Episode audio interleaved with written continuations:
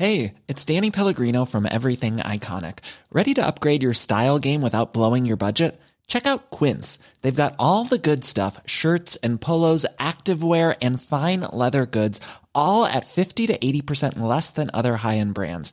And the best part? They're all about safe, ethical, and responsible manufacturing. Get that luxury vibe without the luxury price tag.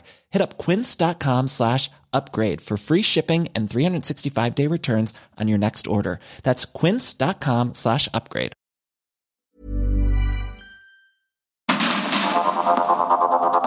Heraldo Media Group presenta Sergio Sarmiento y Lupita Juárez. Información veraz y oportuna con un toque personal y humano. Por el Heraldo Radio, donde la H suena y ahora también se escucha.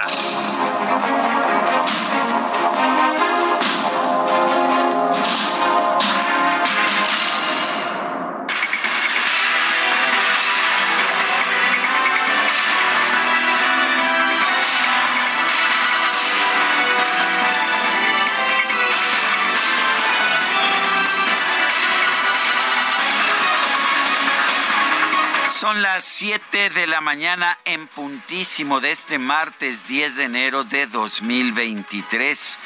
Yo soy Sergio Sarmiento, quiero invitarlo a que se quede con nosotros para tener toda la información, toda la información que necesita para empezar este día. Además, le puedo prometer que si se queda con nosotros también tendrá un rato agradable, ya que ya nos conoce. Siempre nos gusta darle a usted el lado amable de la noticia, aunque debo reconocer que no siempre la noticia lo permite. Guadalupe Juárez, muy buenos días. Hola, ¿qué tal? Qué gusto saludarte, Sergio Sarmiento. Buenos días para ti, amigos. ¿Cómo les va? Muy buenos días. Qué gusto, qué gusto que ya estén con nosotros arrancando esta jornada. Y como dice Sergio, si usted ya nos conoce, ¿para qué nos sintoniza? Sí, ¿para qué nos invita, ¿verdad?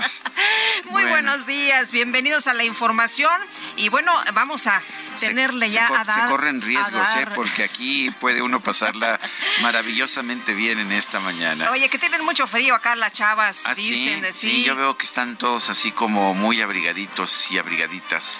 Pero bueno, vamos. Vamos a darle porque hay mucha info. Vamos, son las 7 con 2 y vamos a la información. El presidente Andrés Manuel López Obrador recibió este lunes en Palacio Nacional a su homólogo de los Estados Unidos, Joe Biden, en el marco de la cumbre de líderes de América del Norte. Durante la ceremonia de bienvenida, las doctoras Jill Biden y Beatriz Gutiérrez Müller, esposas de los mandatarios, realizaron, ofrecieron una declaratoria de amistad. A la luz de más de dos siglos de cooperación bilateral, en esta ocasión tan especial, la doctora Jill Biden, primera dama de Estados Unidos, y la doctora Beatriz, esposa del presidente de México, Andrés Manuel López Obrador, declaramos en amistad. Uno, creemos que la libertad de fe, de expresión y de prensa son la base de la democracia y que la voz del pueblo es poderosa. Por estas razones, nos mantenemos cerca de la más alta ética que nos guía el respeto a la ley y las costumbres y tradiciones de los pueblos de hoy, así como de los pueblos ancestrales y originarios. Bueno, y durante la reunión bilateral entre ambas comitivas, el presidente López Obrador pidió a su homólogo de la Unión Americana, Joe Biden, poner fin al olvido y el abandono en el que su país ha tenido a Latinoamérica y al Caribe. En consecuencia, sostengo que es el momento de terminar con ese olvido, ese abandono, ese desdén hacia América Latina y el Caribe, opuesto a la política de la buena vecindad de ese titán de la libertad que fue el presidente Franklin Delano Roosevelt, y comenzar con usted, porque no habría otro dirigente que pudiera llevar a cabo esta empresa, comenzar con usted una etapa nueva entre los pueblos y naciones del continente a partir del respeto y de la ayuda mutua. Pero el presidente de Estados Unidos, Joe Biden, señaló que su país brinda más asistencia al exterior que cualquier otro en el mundo y que es el que más dinero ha invertido en otras naciones del continente americano. Estamos muy en un muy buen lugar para poder hacerlo. Ahora bien, con esto los Estados Unidos brindan más asistencia al exterior que cualquier otro país todos juntos en todo el mundo, no solamente el hemisferio, sino a todo el mundo. Desafortunadamente, nuestra responsabilidad no termina con el hemisferio occidental. Bueno, pues ahí está la respuesta inmediata del presidente Joe Biden que le dijo al presidente López Obrador, a ver, momento, momento, nosotros gastamos, pero millonadas, ¿eh? Fue lo que le dijo. Dijo, en los últimos 15 años hemos gastado decenas de miles de millones de dólares en este hemisferio. Estados Unidos brinda más asistencia exterior que cualquier otro país en todo el mundo. Bueno, y posteriormente se ofreció una cena trilateral en el Salón ante comedor del Palacio Nacional, en la que participaron los presidentes de México, de Estados Unidos y el primer ministro de Canadá, Justin Trudeau, acompañados por sus esposas. Dicen que pues estuvo estuvo rica la cena, ¿no? Sopa, sopita ahí de milpa, de milpa, filete de pescado y tamalito relleno de chocolate. Bueno, suena bien. Bueno, a su llegada a México, el primer ministro de Canadá, Justin Trudeau, y su esposa, Sophie Gregoire, fueron recibidos por el presidente López Obrador en el Aeropuerto Internacional Felipe Ángeles. Y el secretario de Relaciones Exteriores, Marcelo Ebrard, del secretario de Estado de la Unión Americana, Anthony Blinken, la ministra de Asuntos Exteriores de Canadá, eh, también firmaron la declaración de la Alianza eh, Norteamericana para la Inclusión e Igualdad Racial. El canciller Marcelo Ebrard aseguró que para que, que para México el racismo es algo sumamente relevante, a pesar de que durante mucho tiempo no se habló de ese tema en nuestro país. Es conocido que la historia colonial. Bueno, entonces el racismo es un tema muy actual que tiene que ver con el diseño de nuestra sociedad. ¿Qué sociedad queremos? Eh, el racismo en México sintetiza mucho de la desigualdad social, de género y otras desigualdades, pero esas dos principalmente. Entonces, por eso se ha hecho un gran esfuerzo por desmantelar la cultura del racismo. Es una cultura, no es un tema sencillo, pero es una lucha que tenemos que dar todos cada día. Desmantelar el racismo Bueno, y por otra parte, Raquel Buenrostro, titular de la Secretaría de Economía, se reunió con la ministra de Comercio Internacional de Canadá para dialogar sobre el fortalecimiento de Norteamérica, la importancia del sureste mexicano y otros temas como el energético. El consejero de Seguridad Nacional de la Casa Blanca, Jake Sullivan, confirmó que aún no se ha resuelto la disputa comercial presentada por Estados Unidos y Canadá sobre la política energética de México. El Instituto Mexicano para la Competitividad consideró que durante la cumbre de líderes de América del Norte es necesario aplicar una visión integral que vaya más allá del TEMEC, esto para poder detonar la competitividad de la región. Francisco Cervantes, presidente del Consejo Coordinador Empresarial, informó que este lunes un grupo de empresarios mexicanos tuvo un encuentro con el primer ministro de Canadá, Justin Trudeau, en el marco de la cumbre trilateral empresarial. Y durante un encuentro con mujeres que recibieron apoyos del gobierno de los Estados Unidos para el emprendimiento, la primera dama Jill Biden advirtió que la sociedad debe entender que dejar a las mujeres fuera del desarrollo perjudica a todos. When women are left behind or pushed out, it hurts us all. But when women get the opportunities that they deserve, there is no limit to what we can do, right? Al inaugurar la reunión anual de embajadores y cónsules, el canciller Marcelo Ebrard señaló que el control de armas será uno de los temas prioritarios para la dependencia a su cargo durante 2023 queremos seguir impulsando cosas que a México le importan y mucho. No vamos a dejar de insistir en el tema de las armas. Les pido su apoyo a todas y a todos. Si nosotros no reducimos el número de armas en México, es imposible reducir la violencia. ¿Cuál es el piso de la violencia? ¿Cuántas armas hay disponibles? Si alguien tiene alguna duda, estudie las estadísticas y es clarísimo. Esa correlación es de uno a uno. Entonces, esa seguirá siendo una gran prioridad para México este año que se inicia. Bueno, ahí habla el canciller de las prioridades que tiene nuestro país. Y por otra parte, un juez federal concedió una nueva suspensión a Ovidio Guzmán, hijo de, Joaquín de El Chapo Guzmán, para que no sea entregado de inmediato a las autoridades de los Estados Unidos y que permanezca en el penal del Altiplano durante su proceso de extradición. La Fiscalía General de Jalisco reiteró que el asesinato del exgobernador Aristóteles Sandoval, ocurrido en diciembre de 2020, se encuentra aclarado debido a que ya fueron identificados el autor intelectual y los autores materiales, así como el móvil del delito. Y este lunes fueron hallados los cuerpos desmembrados de cinco personas debajo de un puente en la carretera federal Acapulco-Chilpancingo a la altura de la comunidad de San Martín Jovero. Través de redes sociales se dio a conocer que un cliente del restaurante bar La Polar, ubicado en la alcaldía Cuauhtémoc, murió tras ser golpeado por empleados del establecimiento. La pareja de la víctima difundió videos en los que pedía ayuda. Por favor, avisen. Avisen, estoy aquí en la polar. Avisen aquí en la polar, por favor. Ojito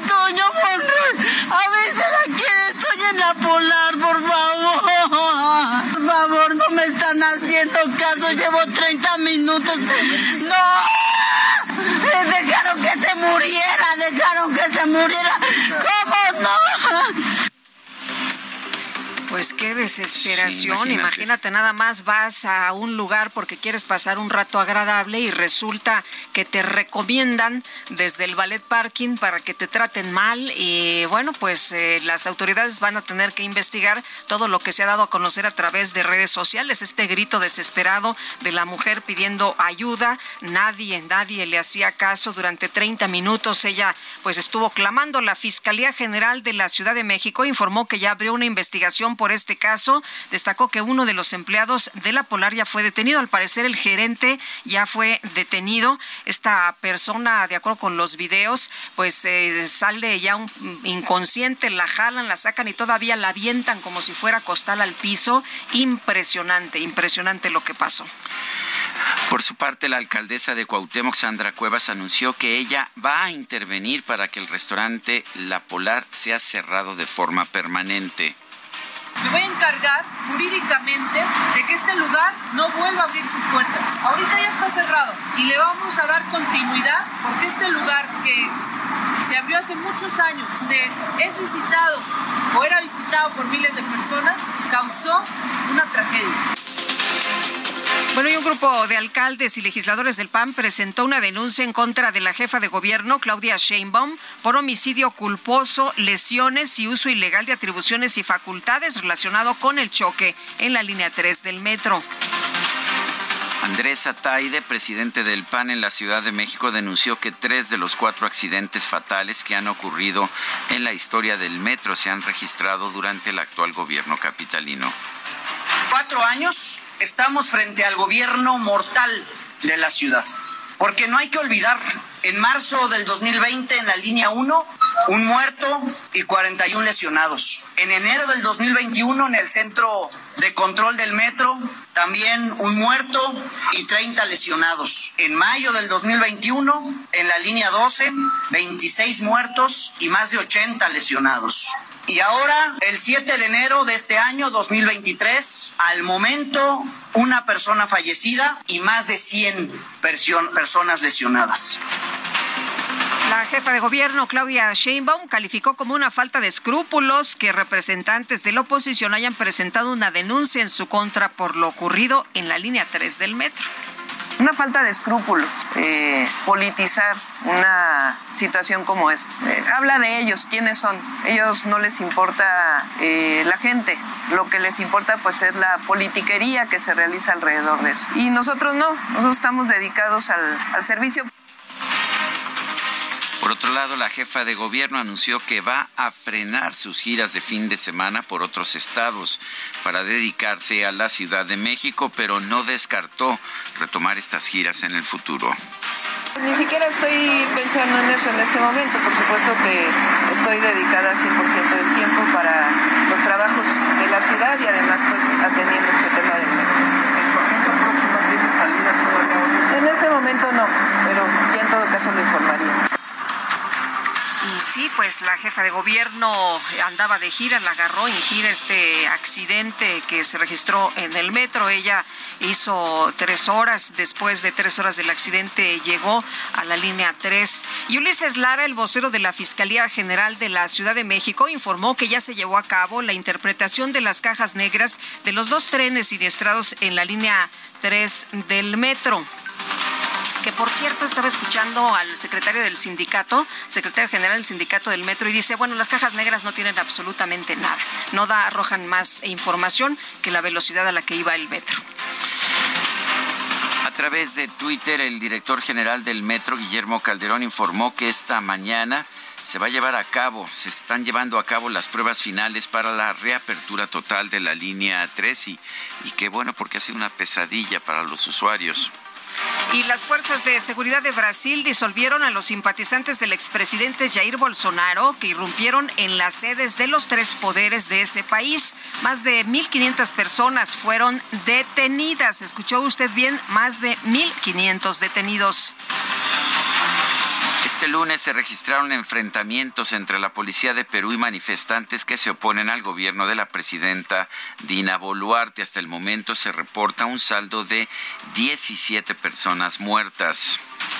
En información de los deportes, la NFL informó que el defensivo de los Bills de Buffalo, Damar Hamlin, ya fue dado de alta luego de permanecer una semana hospitalizado tras sufrir un paro cardíaco. Bueno, fue dado de alta en Cincinnati, donde se encontraba, y enviado a un hospital en Búfalo. pero qué impresión esta recuperación tan rápida de este chavo. Así es, sigue, sigue bajo tratamiento, vale la pena señalar, pero está hablando, eh, no, al parecer no hay daños neurológicos, es realmente sorprendente esta recuperación que algunos médicos señalan es producto de, pues, el equipo médico que de la estaba, rápida atención, ¿no? El equipo médico que estaba ahí en el mismo estadio. Son las 7 de la mañana con 16 minutos.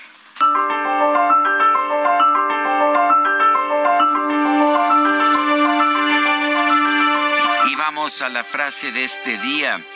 Todos quieren vivir a expensas del Estado.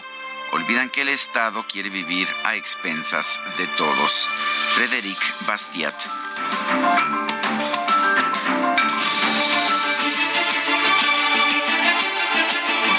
Antes de irnos a las destacadas y más información, nos están reportando que ya hay servicio, información de último momento, ya hay servicio en la línea 3 del metro, se reactiva, se reactiva el servicio a esta hora de la mañana. Nos están informando en estos momentos eh, del sistema de transporte colectivo metro que ya ya hay servicio en la línea 3 a partir de este momento. Y vamos a la pregunta del día. ¿Piensa usted que debe subirse la tarifa del metro y usar el dinero para mejorar el mantenimiento? Estuvo muy peleada la votación. Sí nos dijo 50.8%, no 45.7%, quién sabe, 3.5%, recibimos 33.187 participaciones. La que sigue, por favor. Claro que sí, mi querido Ulises. Ahora vamos con la pregunta de esta mañana que ya coloqué en mi cuenta personal de Twitter arroba Sergio Sarmiento. Y la pregunta es la siguiente. ¿Piensa usted que la solución a los problemas de México es que Estados Unidos nos dé más ayuda?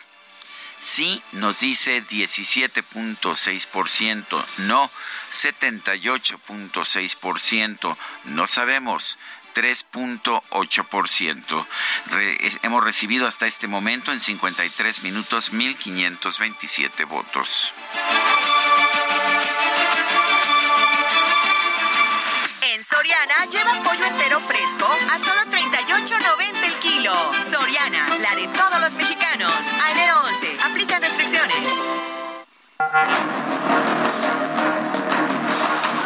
Destacadas de El Heraldo de México.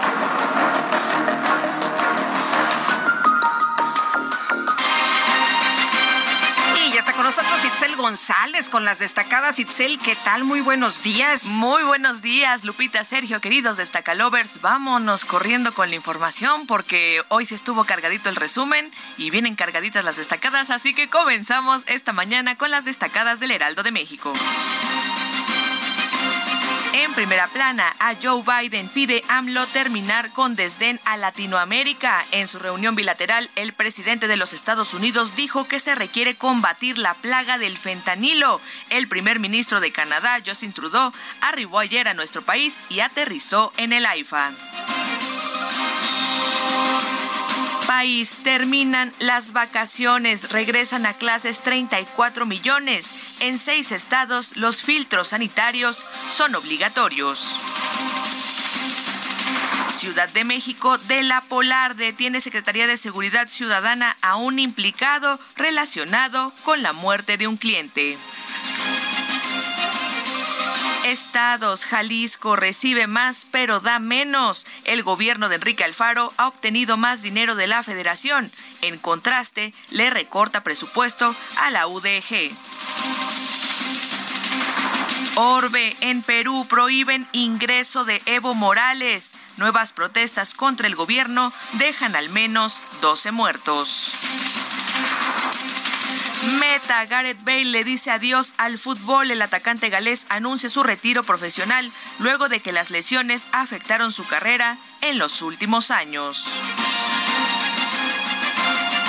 Y finalmente, en mercados, informa el SAT, publican una lista de posibles factureros. La dependencia emitió en el Diario Oficial de la Federación comprobantes con operaciones inexistentes. Lupita, Sergio, amigos, hasta aquí las destacadas del Heraldo. Feliz martes. Igualmente, Itzel, muchas gracias. Muy buenos días. Feliz martes también para ti. Reiterar que nos llega información de lo último en el metro. Se reanuda el servicio del metro en la línea 3 a partir de este momento.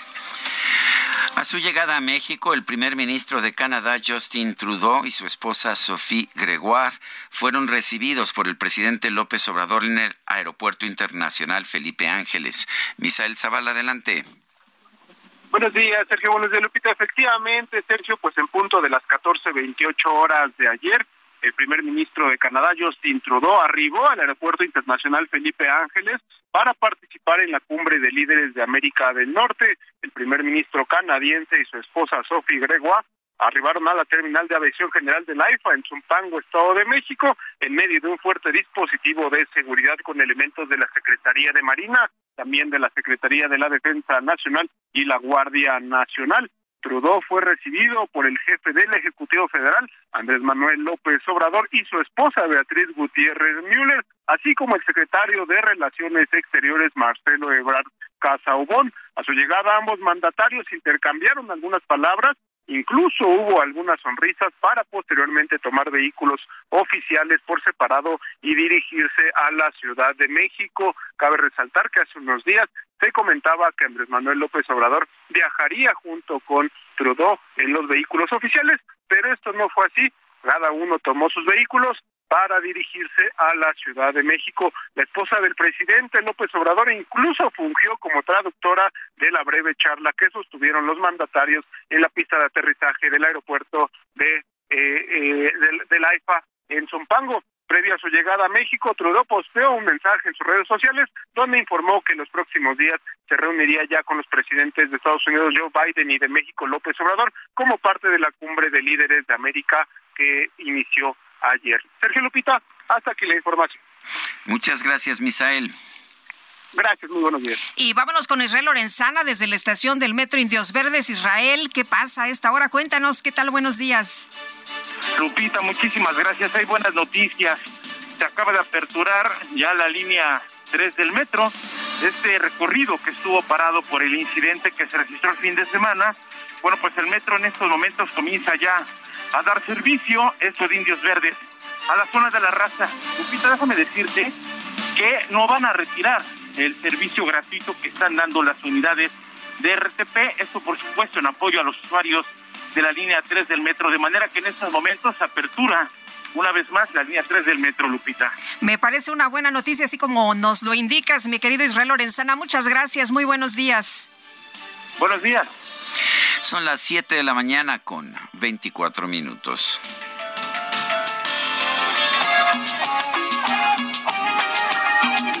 Mala noche, recordarte enamorada, la persona equivocada alguien que robó mi corazón.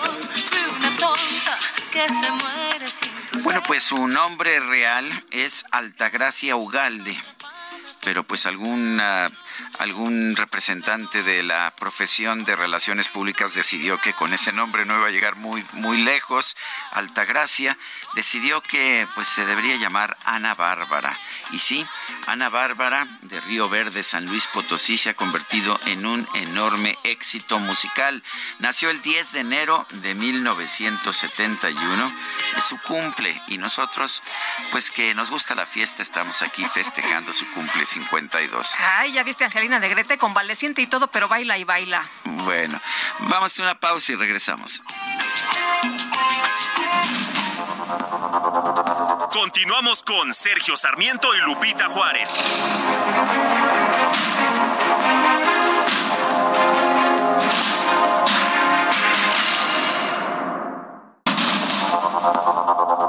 Continuamos con Sergio Sarmiento y Lupita Juárez por el Heraldo Radio. Wow.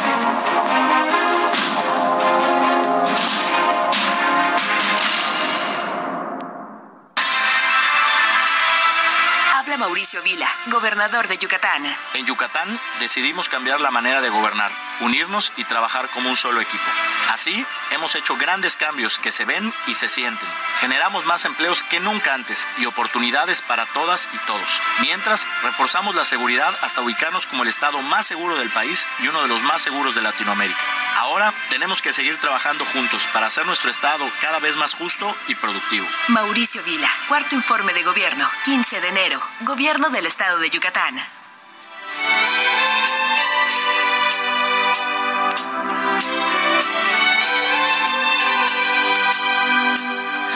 Sin tu amor no sé lo que voy a hacer. Solo vivo extrañándote y en mis horas añorándote. Noche, tu foto y soledad es toda mi compañía y me hacen solo recordar lo triste de mi vivir.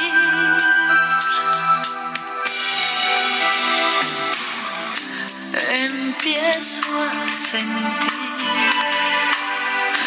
ganas llorar.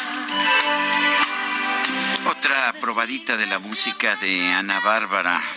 Muy buena voz y una gran intensidad.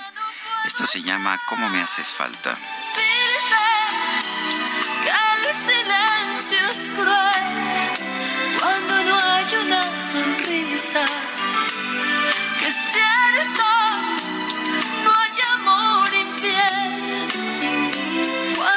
vámonos a los mensajes. Nos dice Víctor Santana Toledo, por favor, ¿me podrían felicitar hoy Sergio y Lupita? Cumplo 55 años, soy Víctor Santana Toledo. Víctor, pues te mandamos un fuerte abrazo y nuestros mejores deseos. Espero que te la pases a todo dar. Ulises, de inmediato, de inmediato listo con sus mañanitas, nos dice otra persona, como internacionalista lamento mucho que Presidencia priorice su discurso demagógico y siga sin aprovechar las ventajas mexicanas derivadas de pertenecer al TLCAN, bueno, ya se llama TEMEC.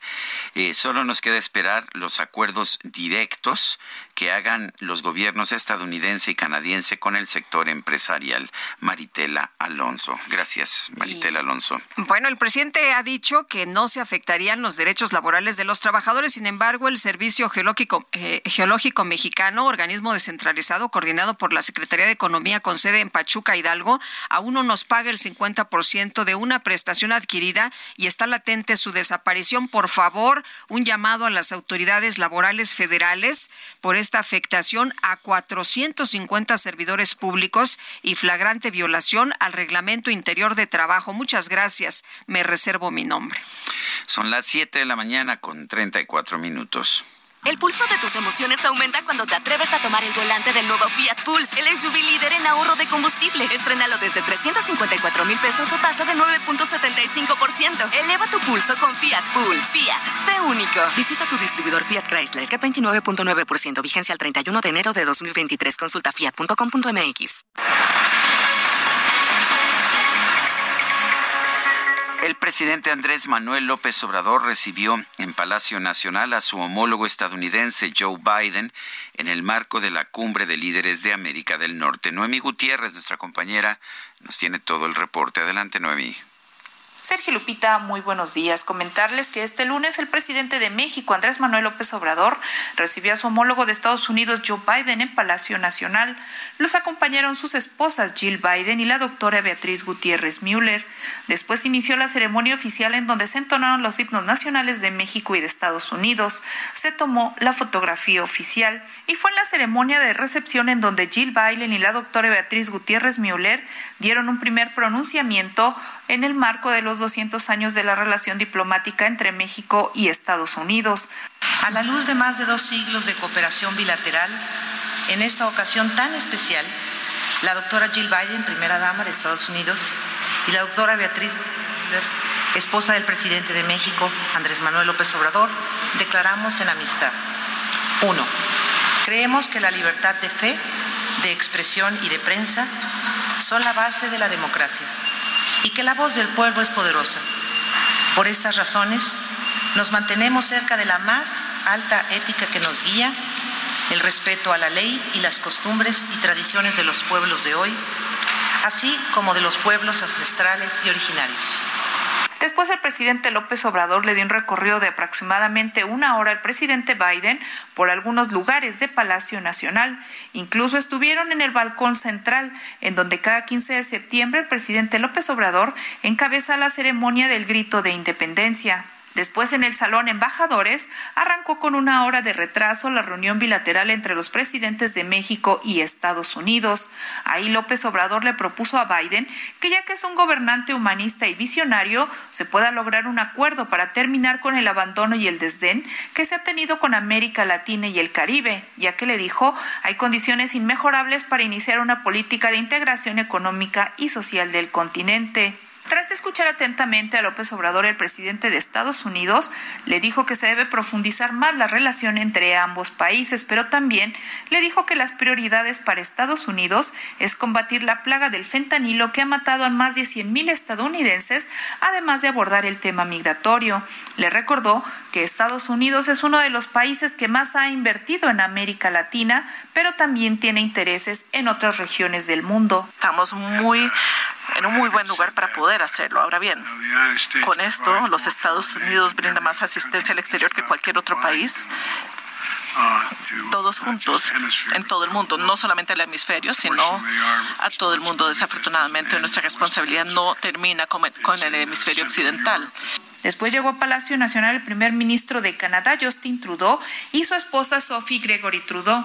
Después inició una cena con platillos mexicanos que ofreció el presidente de México, Andrés Manuel López Obrador, y su esposa Beatriz Gutiérrez Müller. Al concluir la cena, el presidente de Estados Unidos y su esposa, así como el primer ministro de Canadá y su esposa, se retiraron de Palacio Nacional. Sergio Lupita, hasta aquí mi reporte. Gracias a Noemí Gutiérrez. Eh, bueno, el nombre de la esposa del primer ministro de Canadá, Justin Trudeau, es Sophie Gregoire. Así es. Oye, y lo que dice Biden, pues tiene razón, ¿no? Porque el presidente eh, López Obrador le dice que pues eh, ya se termine con este desdén hacia América Latina y Biden le contesta, pues en los últimos 15 años, o sea, no, no es de ayer ni de antier, en los últimos 15 años hemos gastado decenas de miles de millones de dólares en este hemisferio y Estados Unidos brinda más asistencia exterior que cualquier otro país en todo el mundo. Son las 7 de la mañana con 39 minutos. En Soriana, carne molida de res 80-20 a solo 89.90 el kilo. Soriana, la de todos los mexicanos. A enero 11, aplican restricciones. Con nosotros esta mañana le agradecemos como siempre que nos tome la comunicación Arlén Ramírez Uresti. Ella es internacionalista. Y Arlén, por lo pronto, por lo pronto, el presidente Andrés Manuel López Obrador pide terminar con el desdén a Latinoamérica al presidente de los Estados Unidos que dice, bueno, a ver, nosotros hemos estado ayudando y no hace un año, sino hace 15 años con decenas de miles de dólares, pero también hay otros pendientes, Arlén. ¿Cómo ves tú este inicio de la cumbre? Muchas gracias, Lupita. Sergio, un gusto saludarlos. Pues en realidad, eh, arrancando con los temas fundamentales y relevantes para la región. La cumbre, como sabemos, es de América del Norte y los temas y los ejes de conversación se han seguido con el liderazgo del presidente Biden a partir de la preocupación que se tiene en temas de seguridad en temas comerciales, en temas migratorios, que son comunes a los tres países, pero que además, por supuesto, en un segundo efecto podrían eh, ayudar a solventar parte de la crisis migratoria que hay hacia Centroamérica y Sudamérica. Eh, hay distintas prioridades de, de, los tres países de Norteamérica. ¿Cuáles son las prioridades de México y cómo se contraponen con las de Estados Unidos? Bueno, México ha expresado eh, un sentido regionalista, no un, un sentido de de voltear hacia el cono sur y hacia América Central, cuando en realidad las prioridades de la agenda de Biden y del eh, primer ministro Trudeau van mucho más en el sentido de fortalecer la competitividad en la región.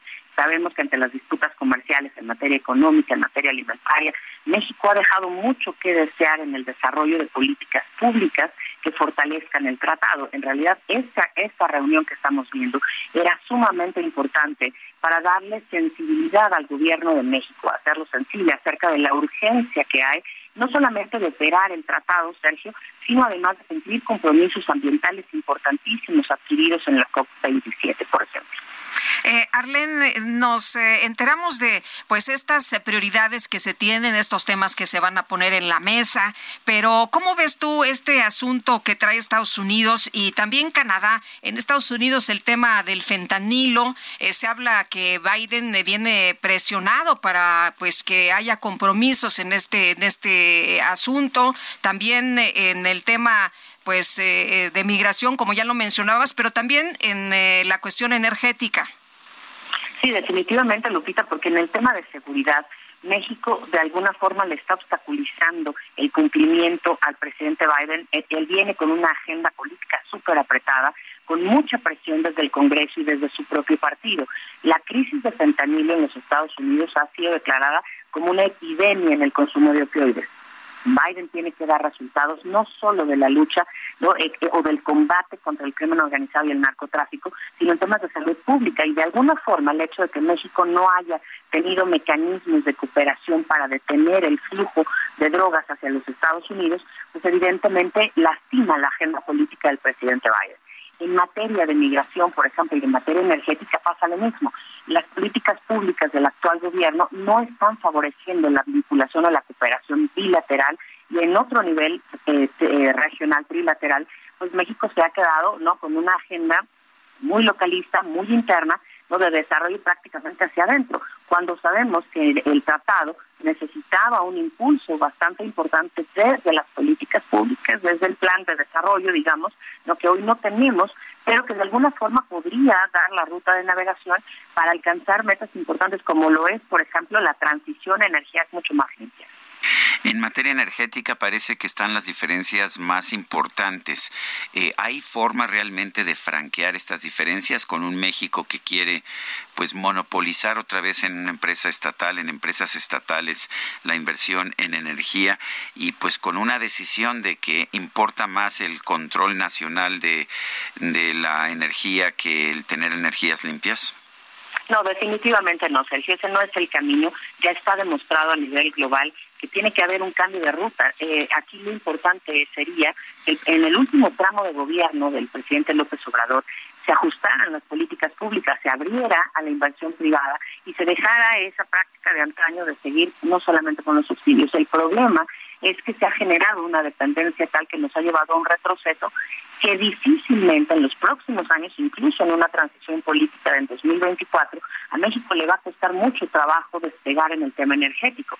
Y eso no solamente le resta competitividad, le resta el grado de inversión y de la certeza a los inversionistas extranjeros, sino que además nos lleva, por supuesto, a una industria y a una oferta energética arcaica que no está a la altura de las necesidades de, los ciudadanos y las ciudadanas mexicanas, pero tampoco a la altura de los estándares con los que se ha comprometido México mismo, ¿no? En cumbres internacionales y en foros, en donde apremia el cambiar el sentido del tema energético ya no por cuestión económica, sino por cuestión incluso hasta de supervivencia, ¿no? Y, de, las de las condiciones eh, globales medioambientales.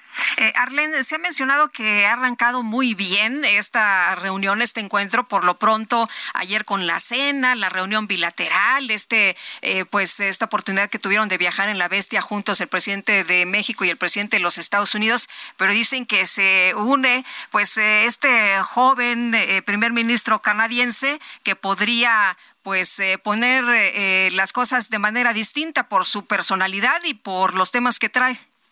Definitivamente, Lupita, el, primer ministro canadiense incluso ha dicho eh, eh, en sus redes sociales no que venía con la intención de poner casi los puntos sobre las IES con México, ¿no? Y es que también él obedece a, otros intereses que son los del, gobierno británico, que está pasando por un tema complicado también político, económico y social, y que en el conjunto de los países de la Commonwealth Canadá todavía tiene mucho que eh, sumar al desarrollo y al crecimiento de esta, otra unión a la que pertenece, de tal forma que si México no suma no eh, justamente las cumbres trilaterales o, multinacionales se trata de ajustar estos eh, estos procesos no de aplicación de los tratados para poder lograr que cada uno lleve a cabo pues las metas y los objetivos que tiene comprometidos con sus electores. El, primer eh, ministro canadiense tampoco tiene una agenda política muy sencilla, pero además espera bastante del gobierno mexicano en función de temas medioambientales, energéticos y por supuesto migración, porque ya vimos que en los últimos años, a pesar de que el gobierno de México tenga otros datos, 2022 fue un año de mucha migración de México hacia los Estados Unidos y Canadá. ¿No? Eh, y eso, por supuesto, mueve eh, la, política pública migratoria en estos países. Muy bien, Arlen, muchas gracias por platicar con nosotros esta mañana. Muy buenos días. Al contrario, muchas gracias a ustedes por la invitación. Excelente día. Siete de la mañana con cuarenta y seis minutos. Lo mejor de México está en Soriana. Lleva naranja a 8.90 el kilo. Martes y miércoles del campo de Soriana. Solo 10 y 11 de enero. Aplican restricciones. Según el Instituto Mexicano para la Competitividad, la cumbre de líderes de América del Norte se da en un contexto geopolítico propicio para detonar la competitividad de la región. El problema es que algunas veces las medidas que se están tomando, particularmente en México, no propician esa competitividad. Ana Gutiérrez es coordinadora de Comercio Exterior y Mercado Laboral del INCO. Está en la línea telefónica. Ana Gutiérrez, en primer lugar, buenos días. Y eh, México lo que al parecer le está pidiendo a Estados Unidos, por lo menos según lo que escuchamos ayer, es más proteccionismo en la región norteamericana. Dijo que pues que podríamos producir todo lo que consumimos, eh, lo cual señala pues una, una política proteccionista, pero además que, que Estados Unidos nos debe dar más ayuda extranjera, como la que había en la Alianza para el Progreso de los años 60. ¿Qué opinas? ¿Nos va a hacer más competitivos eso? Hola Sergio, primero hola Lupita. Eh, buenos días, qué gusto. Igualmente, igualmente, qué gusto estar platicando con ustedes. Pues mira, creo que hay unos cambios que deberíamos hacer a esa visión que comentó Sergio, ¿no? Más allá de proteccionismo en la región y ayuda económica eh, para América Latina, creo que hay que cambiar un poco el punto de vista y vernos a los tres países, a México, Estados Unidos y Canadá, como un eje eh, y una potencia económica que puede generar, atraer y retener talento de inversión, ¿no? Realmente ahorita la coyuntura global en la que estamos trae muchas oportunidades para los tres países, ¿no? Realmente somos una región con una fortaleza productiva y comercial, tenemos mucha infraestructura fuerte, principalmente sí en Estados Unidos y Canadá, porque México tiene ahí algunos retos que enfrentar, pero tenemos una red demográfica y de tratados comerciales que nos permiten ahorita hacer frente a las condiciones geopolíticas como la invasión de Rusia a Ucrania, la crisis energética en Europa y la política de cero COVID en China, por ejemplo, y eso significa que tenemos que ver las cosas desde un punto de vista de largo plazo, desde un punto de vista de infraestructura y desde un punto de vista económico, ¿no? No cómo unirnos a los tres países todavía más en términos económicos eh, para volvernos más fuertes los tres, no no únicamente pensar en un apoyo económico únicamente para México para o para América Latina, sino pensar en tres ejes importantes que son los siguientes, no fortalecer el Estado de Derecho por un lado en los tres países, pero sí México ahí tiene eh, pendientes más fuertes que resolver de cierta manera. También tenemos que acelerar la transición energética, porque tener una mayor infraestructura y tener mayor acceso a energía de calidad y a buenos precios para la región, pues nos permite a los tres crecer más, ¿no? Y por otro lado tenemos también que expandir nuestra infraestructura lógica, logística, perdón, para poder eh, intercambiar más y más eficientemente y desarrollar y compartir nuestro capital humano, porque a veces cuando hablamos del punto humano de nuestra relación entre los tres países nos concentramos en migración, pero también está el hecho de que es una oportunidad para los tres eh, compartir y generar educación y, y la gente trabajadora de la región que pueda intercambiarse y pueda comunicarse y pueda estar trasladándose para satisfacer las necesidades de los tres países, no que a veces son ah, complementarias. Ana, pero tú ves que efectivamente podamos aterrizar esto, porque hablabas del tema de certeza jurídica y no lo tenemos en México. Aquí las reglas del juego se cambian como el presidente de la República pues lo indica, ¿no? Y nos dice que no me vengan con que la ley es la ley. Eh, no le apostamos mucho tampoco a las energías limpias, tanto así que se está invirtiendo en este tema de dos bocas y se están parando algunos otros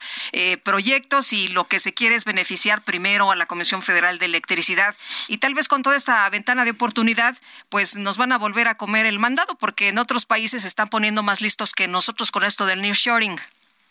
Sin duda, porque pues, por un lado está el hecho de que esté la oportunidad tan fuerte, pero las oportunidades tienen que aprovecharse y si México no demuestra este compromiso creíble y realmente muestra que tiene eh, la voluntad para estar cumpliendo con las disposiciones y para estar cumpliendo con el Estado de Derecho internamente y externamente, pues sí se vuelve más complicado que aprovechemos esa oportunidad, ¿no? Y en ese sentido, eh, ese es el gran reto y el primer gran obstáculo que México tiene para unirse y para subirse a este tren, digamos, y, y aprovechar la oportunidad de volverse más integrado con México, con Estados Unidos y Canadá, y de cierta manera generar más potencia económica y más desarrollo económico en el país. Entonces sí es el primer reto que México enfrenta este tema del fortalecimiento y el impulso del Estado de Derecho, traduciéndose claro en cumplir las disposiciones del tema, cumplir el tema, ajustar la política energética para que no, no viole el tratado y ahorita también estamos viendo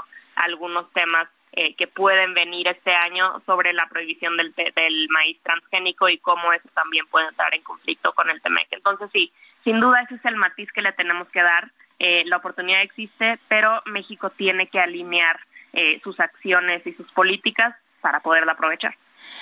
Pues yo quiero agradecerte, Ana Gutiérrez, coordinadora de Comercio Exterior y Mercado Laboral del INCO, el Instituto Mexicano para la Competitividad, por haber conversado con nosotros esta mañana. No, gracias a ustedes por el espacio. Buenos días. Son las 7 de la mañana con 52 minutos. Amigos del Heraldo Radio, oigan, ¿sabían que solo el 49% de la población usa métodos formales o tradicionales de ahorro? ¿Dónde creen que guardan esos ahorros? La mayoría lo guardan en casa, con conocidos, participan en tandas o lo prestan a familiares. ¿Y creen que eso sea seguro? Es posible, pero al no utilizar métodos formales y regulados por el gobierno, aumenta el riesgo de pérdidas y robos. Además, no pagan rendimientos. Por eso, es mejor una institución confiable y regulada. Lo mejor de México está en Soriana. Y tomate guaje 16.80 el kilo. Martes y miércoles del campo de Soriana. Solo 10 y 11 de enero. Aplica restricciones.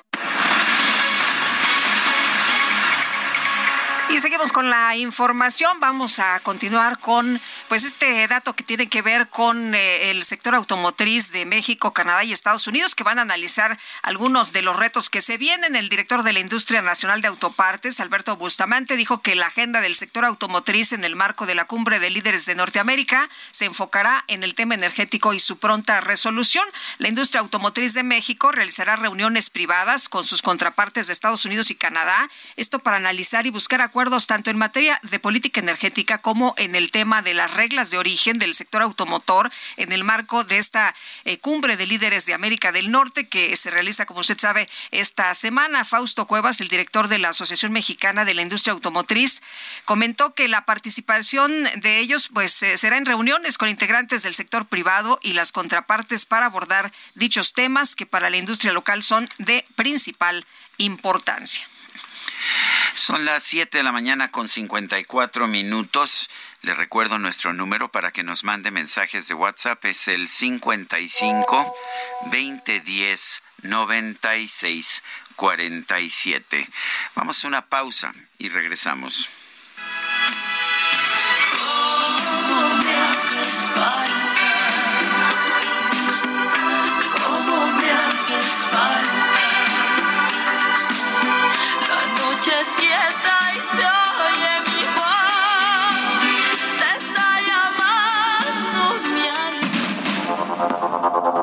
Continuamos con Sergio Sarmiento y Lupita Juárez.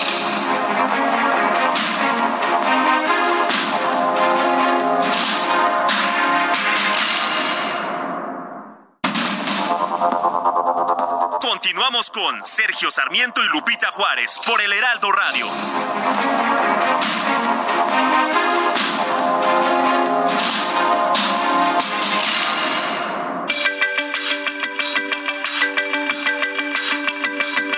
Para Sergio Sarmiento y Lupita Juárez, su opinión es muy importante.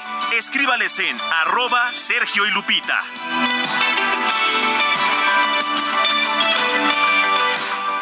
El pulso de tus emociones aumenta cuando te atreves a tomar el volante del nuevo Fiat Pulse, el SUV líder en ahorro de combustible. Estrenalo desde 354 mil pesos o tasa de 9.75%. Eleva tu pulso con Fiat Pulse. Fiat, sé único. Visita tu distribuidor Fiat Chrysler, que 29.9%, vigencia al 31 de enero de 2023. Consulta fiat.com.mx. En Soriana, lleva el segundo al 50% de descuento en todos los quesos empacados Food. Soriana, la de todos los mexicanos.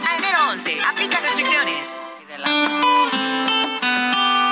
Voy buscando un corazón que en el verano se perdió y no hay más indicios que alguien dijo que en otra cama durmió. Sigo el rastro desolado de un amor desesperado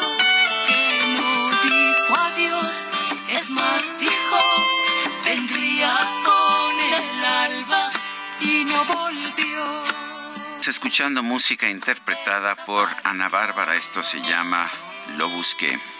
Mi huella dejó debajo de Y la no, cama. no sé quién, con quién está cantando. Pues Tú tampoco yo sabes, tampoco. ¿verdad? Ah, Ah, ¿no? son, que son sus hermanos. Ah, bueno. Es que son talentosos, ¿no? Muchos de sus hermanos también cantan y tocan la guitarra, en fin. Oye, nos dice Rodolfo, buen día, Lupita y Sergio. Sin duda, López Obrador es un paladín de la justicia en Centroamérica. En Venezuela y Nicaragua seguramente le harán un monumento al lado de los grandes caudillos. Dice otra persona, qué vergüenza, una vez más, Biden calla a AMLO en su afán de vivir de limosna a costa de Estados Unidos.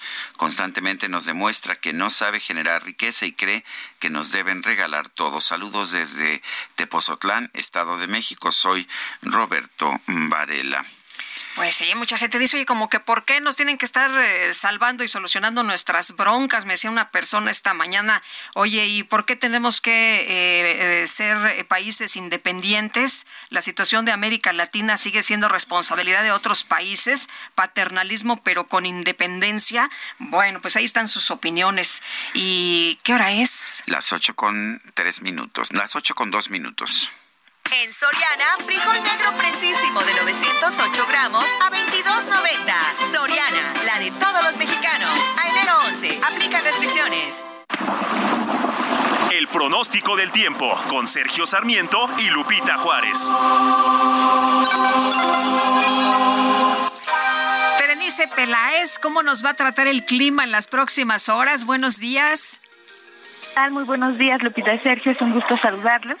E informarles que este día tenemos un canal de baja presión sobre el oriente de la Mesa del Norte y la Mesa Central, que en combinación con la entrada de humedad del Golfo de México y del Mar Caribe van a producir lluvias puntuales fuertes, acompañadas de descargas eléctricas en el estado de Chiapas y tendremos lluvias con intervalos de chubascos en el estado de México, en Puebla, Oaxaca, Veracruz, Tabasco, Campeche y también en Quintana Roo. Estas lluvias podrían acompañarse asimismo de descargas eléctricas. Por otra parte, la entrada de humedad del Océano Pacífico va a originar chubascos en el estado de Michoacán y se va a mantener durante este día el viento de componente norte con rachas de 60 a 70 kilómetros por hora en el istmo y golfo de Tehuantepec. Respecto a los sistemas frontales, les informo que tendremos el ingreso de un nuevo frente frío durante esta tarde, que sería el frente número 23 sobre el noroeste del país, que va a estar asociado con una vaguada polar y con la corriente en chorro polar. Estos sistemas van a ocasionar rachas de viento que podrían alcanzar hasta 80 kilómetros por hora y la posible formación de tolvaneras en Baja California y en Sonora, así como lluvias puntuales fuertes en Baja California y oleajes de 2 a 3 metros de altura en la costa oeste de dicha entidad. Asimismo, una línea seca se va a extender sobre la tarde sobre el norte de Coahuila y Nuevo León y va a generar rachas de viento de 50 a 60 kilómetros por hora con la posible formación de tolvaneras en estos estados y también al noroeste del estado de Chihuahua. Finalmente, para el Valle de México, durante este día estamos pronosticando cielo medio nublado con una temperatura máxima que podría oscilar entre los 21 y 23 grados Celsius. Respecto a las precipitaciones, esperamos lluvias aisladas para la Ciudad de México y algunos chubascos dispersos en zonas del Estado de México. Hasta aquí el reporte del tiempo. Regreso con ustedes. Gracias, Berenice. Buenos días. Buenos días. Son las 8 de la mañana con cuatro minutos. Vámonos a la estación del metro Indios Verdes. Por allá está nuestro compañero Israel Lorenzana. Adelante, Israel. Sergio Lupita, muchísimas gracias. Pues ya lo dábamos a conocer. se ha llevado a cabo ya la reapertura de la línea 3 del metro, esta que corre de Indios Verdes a Universidad. En estos momentos ya está operando de manera normal. Las personas que ingresan a esta estación Indios Verdes están abordando los trenes con dirección hacia la zona de la raza, hacia la zona de universidad. Hace unos minutos estuvo por aquí el director general del sistema de transporte colectivo Metro, me refiero a Guillermo Calderón, con quien platicamos. Sergio Lupita, vamos a escuchar parte de lo que nos dijo Guillermo Calderón, director del sistema de transporte colectivo Metro. Podemos garantizar que todos eh, los sistemas operan eh, al 100% bajo los protocolos que, marca la norma. Entonces estamos operando de forma absolutamente segura.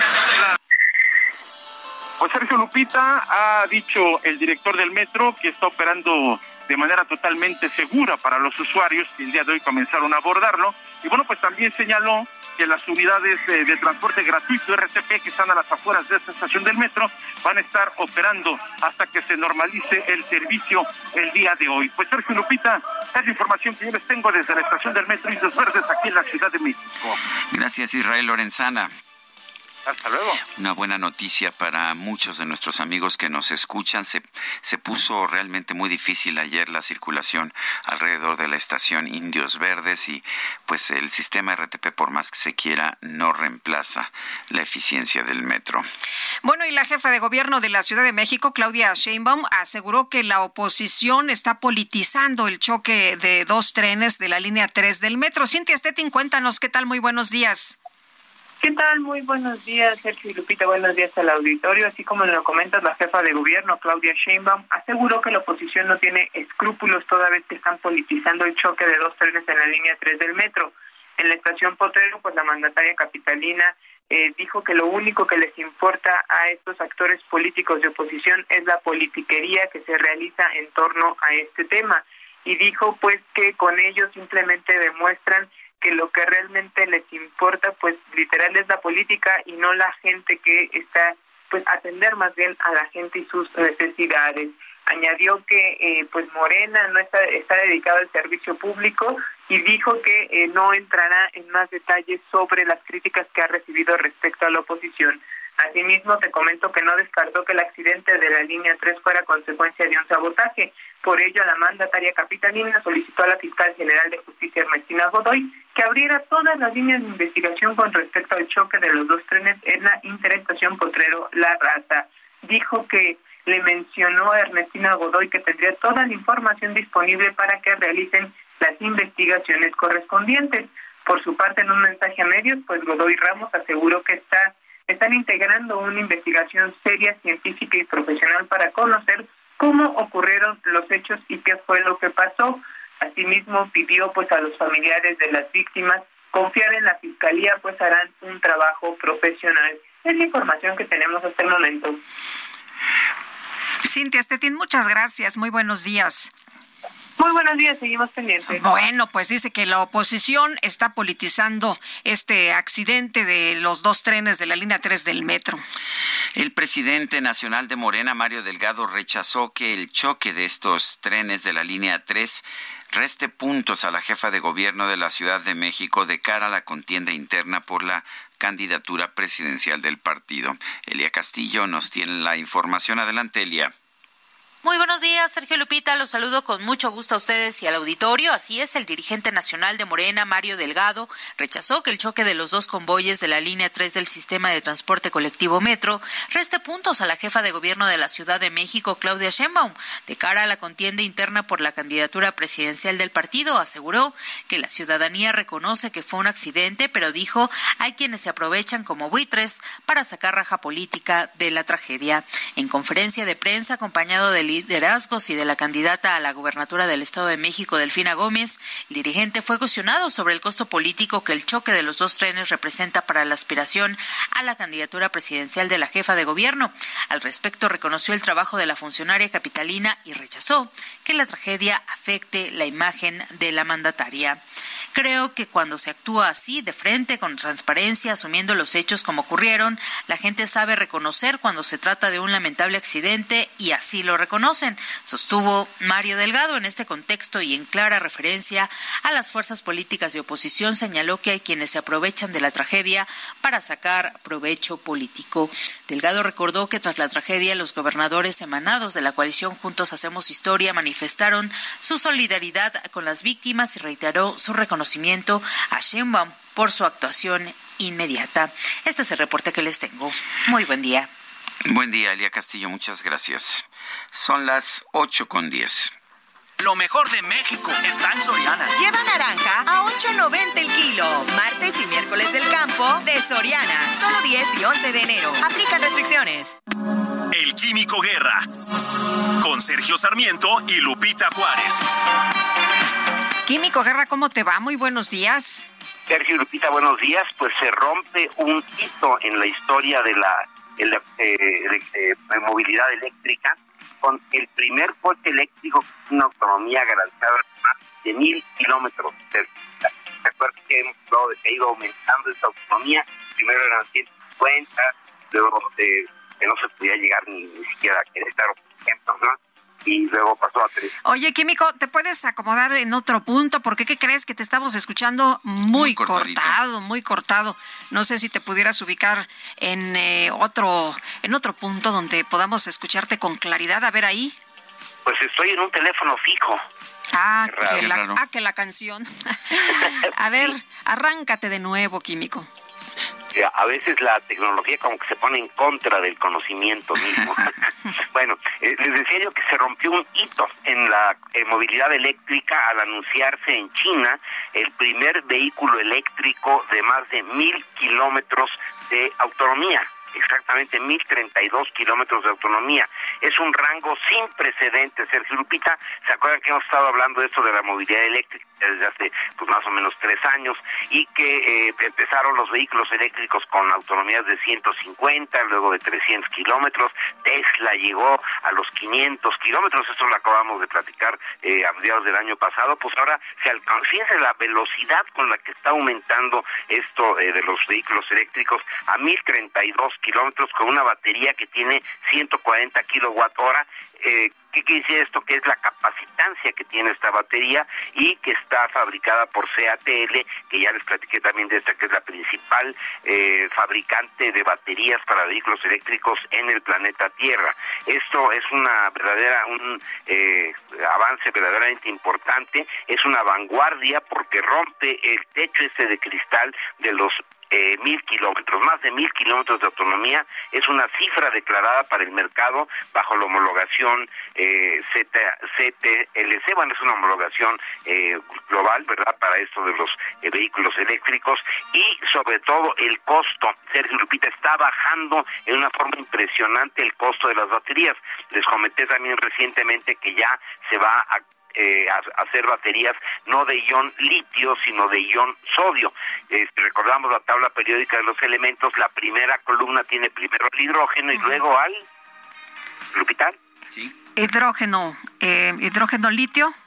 Hidrógeno litio, sodio. y abajo sodio, potasio, están en la misma familia y por lo tanto esto va a abaratar porque el sodio, pues tan solo en el mar hay cantidades de cloruro de sodio eh, eh, diluidas verdaderamente impresionantes. O sea, esto es la revolución que va a impulsar mucho más rápido de lo que habíamos pensado originalmente esta electromovilidad. Lo comento porque en este momento que están hablando los tres líderes de América del Norte, pues precisamente este es uno de los temas, ¿no? Y como México, fíjense esta oportunidad de oro que el día de ayer, podría convertirse en este sentido en uno de los nodos de los hubs de producción, por ejemplo, de microchips, de baterías de largo alcance, para que eh, los Estados Unidos, por ejemplo, puedan tener para sus coches eléctricos que vienen con una fuerza impresionante a un proveedor cerquita y que no sea un competidor global tan fuerte como China, que es uno de los propósitos del presidente Joe Biden. Pero esto de un vehículo eléctrico con una autonomía de más de mil kilómetros,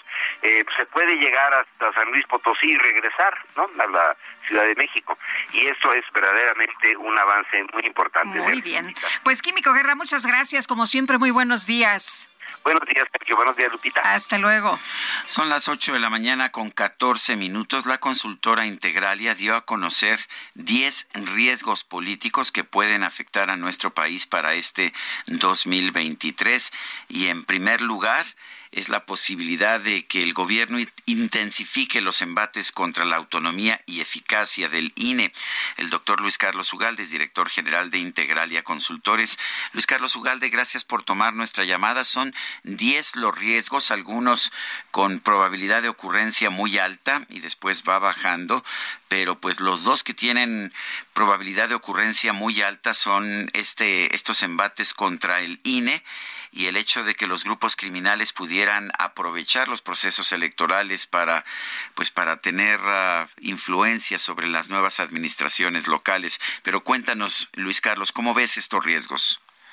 Eh, buenos días, eh, Sergio. Cada año eh, Integrala publica esta lista de los 10 riesgos más importantes para el clima de negocios y para la gobernabilidad del país. Y como lo mencionas, lo, lo político electoral desafortunadamente siempre está hasta arriba. Este año eh, vemos que el tema del INE, como ya ha ocurrido prácticamente desde hace dos años, se ha convertido en una obsesión del presidente.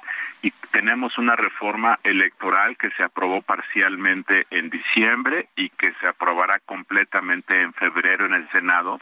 Y esta reforma, como ya todos saben, plantea muchos problemas de operación en particular, el gran problema, Sergio, es que va a dificultar que el INE pueda desplegar su capacidad humana, técnica, plenamente para 2024 y eso puede derivar en que pues no se instalen todas las casillas, en que haya problemas operativos para contar los votos, en que eh, haya una serie de quejas, porque lo que el INE siempre hace, pues es tener un resultado prácticamente de 10 eh, y con esta reforma eso se dificulta. Eh, el segundo tema que viene con esto va a ocurrir en el mes de marzo, que es la elección de cuatro consejeros. Y hasta ahora el proceso va bien, se emitió una convocatoria en el mes de diciembre por la Cámara de Diputados, se está conformando un comité de especialistas para supervisar el proceso. Todo va caminando hasta ahora razonablemente bien, pero siempre hay que advertir que a la hora de la hora la cosa se puede salir de control. Sabemos que el gobierno y el presidente en particular tiene una antipatía por los expertos. Lo vimos en la postulación del subgobernador del Banco de México en los últimos dos días, que mandó a una persona sin experiencia. Lo ha hecho cada vez que pueda y no hay razón para que en el caso del INE sobre todo no quiera que se eh, sesgue el proceso para escoger personas afines a su movimiento sin la experiencia para el cargo. Entonces el tema de línea va a ser un tema que va a estar ahí todo el tiempo eh, y por eso pensamos que ese es el riesgo número uno. Por cierto, la reforma electoral que se aprobó, Sergio, le da a INE de aquí al primero de agosto para que corra, y uso la palabra correr porque es la palabra adecuada, al 85% de su personal de servicio civil.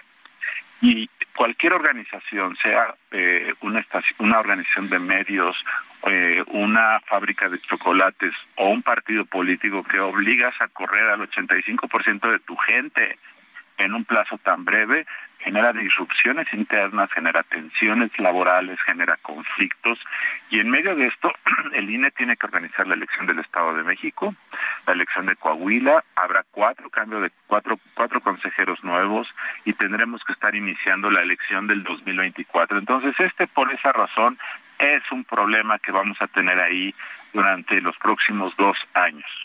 Y el segundo que está vinculado con el primero que mencionaste, Sergio, es el tema del crimen organizado. Eh, el crimen organizado, eh, además de la violencia que ejerce y que no tengo que hablar del tema porque este mes de enero ha sido uno de los más violentos que tengamos memoria en los últimos años, eh, el crimen organizado aprovecha los procesos electorales de renovación de gobernadores para poder renegociar su presencia territorial, para expandirse, para apoyar o perjudicar candidatos y en el Estado de México y en Coahuila, pues esto será una oportunidad, sobre todo en el Estado de México.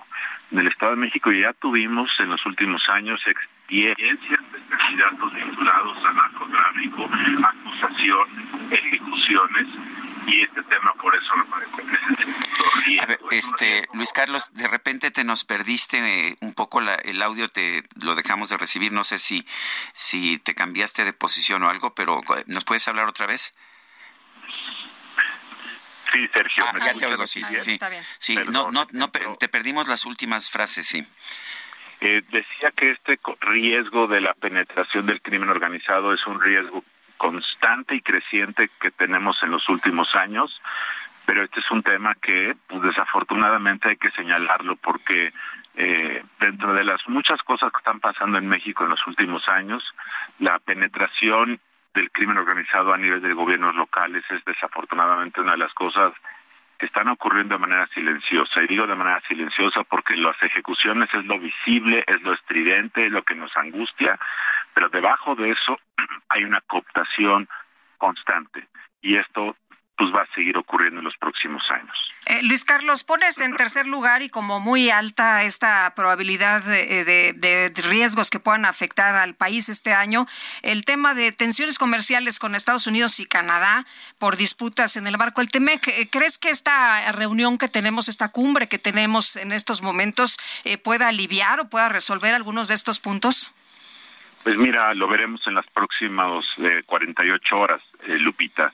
Pero yo en lo personal sigo pensando que salvo que López Obrador anuncie que va a modificar la ley de la industria eléctrica, o que salvo que López Obrador eh, dé instrucciones claras para que su gobierno eh, deje de eh, influir indebidamente en los órganos reguladores para favorecer a la CFE o a Pemex en contra de sus competidores, este, yo no veo razón para pensar que esta situación se va a solucionar. Da la impresión de que este gobierno está pateando la pelota, está echando rollo eh, y da, la impresión de que el presidente quiere resolver esto en conversaciones privadas, pero yo no veo, yo no veo todavía hoy, en este momento, ninguna medida clara del presidente para decir vamos a respetar los términos de un mercado eléctrico y un mercado de hidrocarburos competitivo, eh, sin privilegios para nadie, abierto a la competencia, sin trabas en permisos, no lo veo.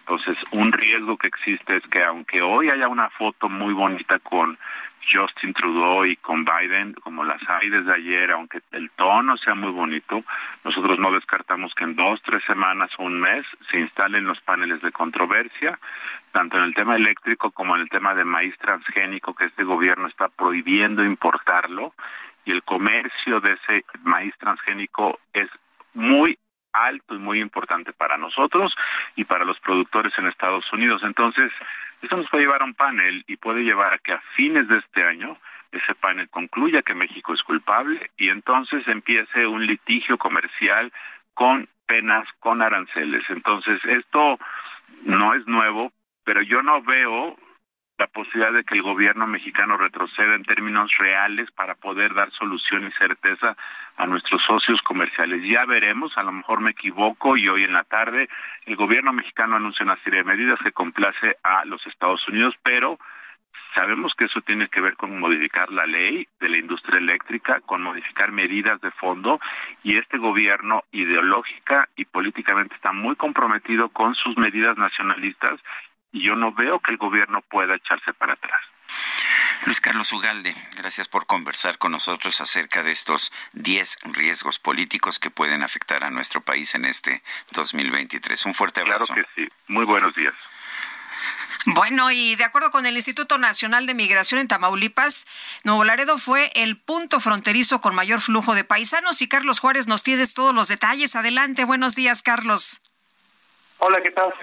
Muy buenos días. Un gusto saludarlos a ustedes y todo el auditorio. Les comento que en la temporada Héroes Paisanos trabajan en coordinación los gobiernos federales estatal y municipal, quienes atendieron a tres principales caravanas de paisanos que ingresaron al país, teniendo la confianza en la ciudad de Nuevo Laredo por parte de los connacionales que cruzaron en este punto fronterizo y se vio reflejado a través de 82.855 atenciones que se brindaron durante toda la temporada aseguró la alcaldesa Carmelina Cantorrosas que se encuentran muy contentos de saber que esta ciudad es una de las preferidas por los connacionales que vienen de diferentes partes de Texas y que disfrutaron de las fiestas de Sembrina en distintas zonas de México.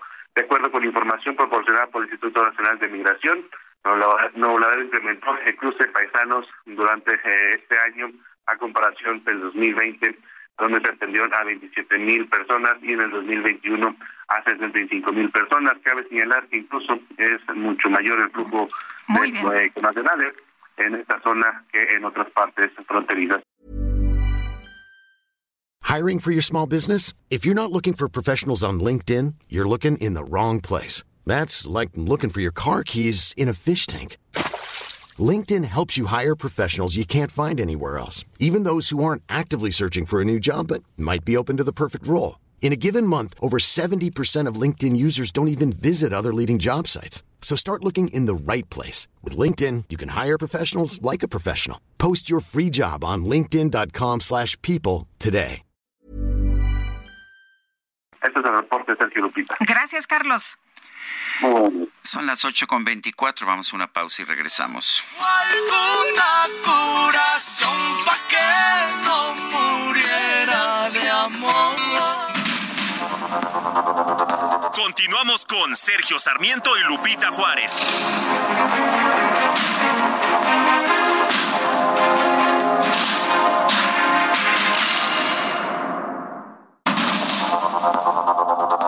Continuamos con Sergio Sarmiento y Lupita Juárez por el Heraldo Radio.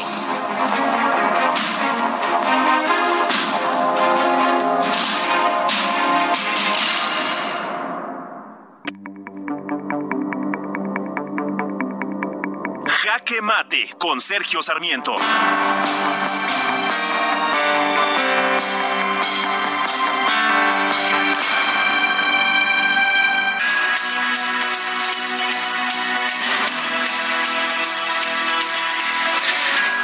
Reunión bilateral que tuvo el presidente Andrés Manuel López Obrador y los miembros de su gabinete con el presidente de los Estados Unidos, Joe Biden, y los miembros del gabinete de él, eh, el presidente López Obrador tomó una serie de posiciones que me parece que deben ser cuestionables. Eh, dijo, por ejemplo, no podríamos producir en América lo que consumimos. Claro que sí. Este es un este es un llamado a una política proteccionista que solamente podría afectar la capacidad de producción de nuestro país. También eh, también vio con un ánimo de nostalgia la vieja Alianza para el Progreso del presidente John F. Kennedy de los 60 y dijo que desde entonces no ha habido en materia de cooperación para el desarrollo en nuestro continente nada nuevo en más de medio siglo o nada bueno. La verdad es que me parece que estas ideas son retrógradas, completamente retrógradas. Para empezar, el cerrar una economía, el crear nuevas barreras a la importación, como está sugiriendo Andrés Manuel López Obrador, no fortalece a una economía, economía todo lo contrario, la debilita, porque no todo, no todo se puede producir en un país o en una región. Una región es fuerte precisamente cuando puede importar mejores productos y servicios a buen precio de otros lugares y producir mejor aquello que genera de mejor manera. Eso es lo que deberíamos estar haciendo en nuestro país y en nuestra región. Por otra parte, es falso que la forma de salir de la pobreza para cualquier región o para cualquier país sea la caridad de un vecino más poderoso y más rico. La Alianza para el Progreso de Kennedy no ayudó a la prosperidad de nuestros países. La única manera en que los distintos países del mundo han logrado salir de la pobreza es a través de la inversión productiva y a través de la generación de empleos y de prosperidad. Esto es lo que debería estar haciendo México, pero no lo vamos a lograr si seguimos tomando medidas para impedir la inversión productiva en nuestro país. Ahora mismo el gobierno y sus anteriores organismos autónomos están tomando todas las medidas posibles para impedir la inversión en energía.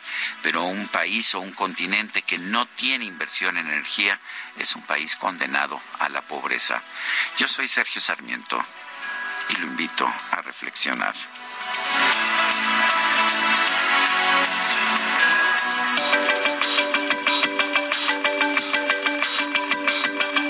Sergio Sarmiento, tu opinión es importante.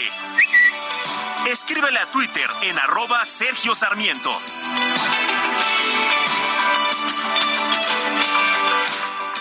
Lo mejor de México está en Soriana. Y tomate guaje, 16.80 el kilo. Martes y miércoles del campo de Soriana. Solo 10 y 11 de enero. Aplica restricciones. Nada de mí conseguirás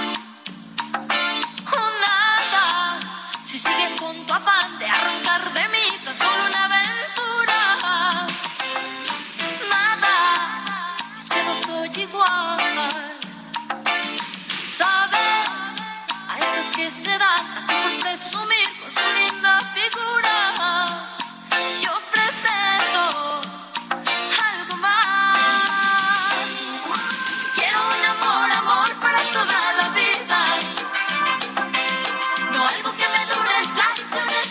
escuchando a Ana Bárbara. Ana Bárbara, esta mujer que está cumpliendo años y que es uno, un referente de la música popular mexicana. Esto se llama Nada. Pues nada, oye, dice Pues nada, que Silvestre, pues nada, hay que seguir. Silvestre Morales Cosme, gracias por poner a la reina grupera Ana Bárbara. Pongan la de nada de sus primeros éxitos. Pues don Silvestre, ahí está, servido. Le hicieron caso de inmediato, ¿verdad? Dice Delia González, una persona de la tercera edad. eh, ayer 9 de enero intenté hacer una compra con mi tarjeta de bienestar. El recurso ya estaba en la tarjeta, sin embargo la compra me fue denegada por tres veces. A pesar de eso, me hicieron el cargo. Fui a un cajero, tampoco pude retirar. Me dirigí al citado banco. Yo no era la única con ese problema. Había una fila enorme de personas en sillas de ruedas y otras más esperando solución o intentando cobrar. Solo dos servidoras atendiendo. El cajero no servía. Solo dos ventanillas estaban en servicio. El eslogan del banco dice, tu dinero está seguro y siempre disponible, lo cual no es cierto y tendré que regresar al banco. No puedo hacer compra alguna ni retirar un centavo. Gracias por su atención, es lo que nos dice eh, esta señora Delia González y gracias por compartir este problema con nosotros y con nuestro público. Bueno, y vámonos hasta Tapachula, Chiapas, donde nos están reportando desabasto de gas LP. ¿A qué se debe? Pues vamos a preguntar. Está en la línea telefónica Santiago Arroyo, especialista en energía y director de Ursus Energy. Santiago, qué gusto saludarte esta mañana. Muy buenos días. ¿Qué información tienes del desabasto de gas LP allá en Chiapas? Muy buenos días, Lupita. Muy buenos días, don Sergio. Espero que tengan un feliz año 2023. Y bueno, pues esta situación eh, se trata más bien de mercado interno, dado que, este, vamos, el origen del 80% de nuestro gas LP o propano que se consume aquí en México, pues es de origen estadounidense, precisamente de la costa del Golfo. En ese sentido, eh, tenemos reportes por parte del, de, la, de la Agencia de Información Energética de Estados Unidos y de la Secretaría de Energía de de, de aquel país, que se tiene pues reservas hasta por 90 millones de eh, barriles de, de, de propano, lo cual significa que están 18% por encima de, de las reservas del año pasado. Incluso estaban refiriendo este, varias cámaras y asociaciones de, de, las empresas y empresarios del gas LP de Estados Unidos que iban a concentrar sus esfuerzos en el suministro a la costa del Golfo, es decir, el, el gas que va direccionado, eh, direccionado a México. Ya con esa información, pues sabemos que hay abasto eh, en el mercado exterior. Sin embargo, la, la situación que estamos viendo aquí, este racionamiento, tiene dos razones preponderantes. La primera es eh, el, control de precios que provoca pues también una especie de racionamiento o de digamos este sí racionamiento estratégico por parte de las empresas para surtir en donde para ellos les les resulta mayor mercado más redituable dado que dado que con este control de precios que que maneja el gobierno de la República a través de este programa de gas del bienestar pues sí este sí impacta de manera eh, de manera importante en la forma en que se lleva a cabo el suministro y la distribución de este producto y el otro pues se trata también de la captura regulatoria que, que ejerce el gobierno de la república al acotar o, o limitar la cantidad de participantes en el mercado de importación de gas LP. Bueno, parece que los controles de precios siempre tienen esta situación, siempre generan escasez, ¿no es así? Sí, es correcto, don Sergio. Eh, Ese es uno de los, lamentablemente, uno de los problemas en un mercado abierto como es el mexicano, en donde al eh, establecerse este tipo de medidas, pues las empresas tienden a direccionar sus este sus esfuerzos de distribución hacia donde es más redituable. En este caso los centros de alta demanda como la Ciudad de México eh, la Ciudad de Monterrey eh, la zona metropolitana también de Guadalajara.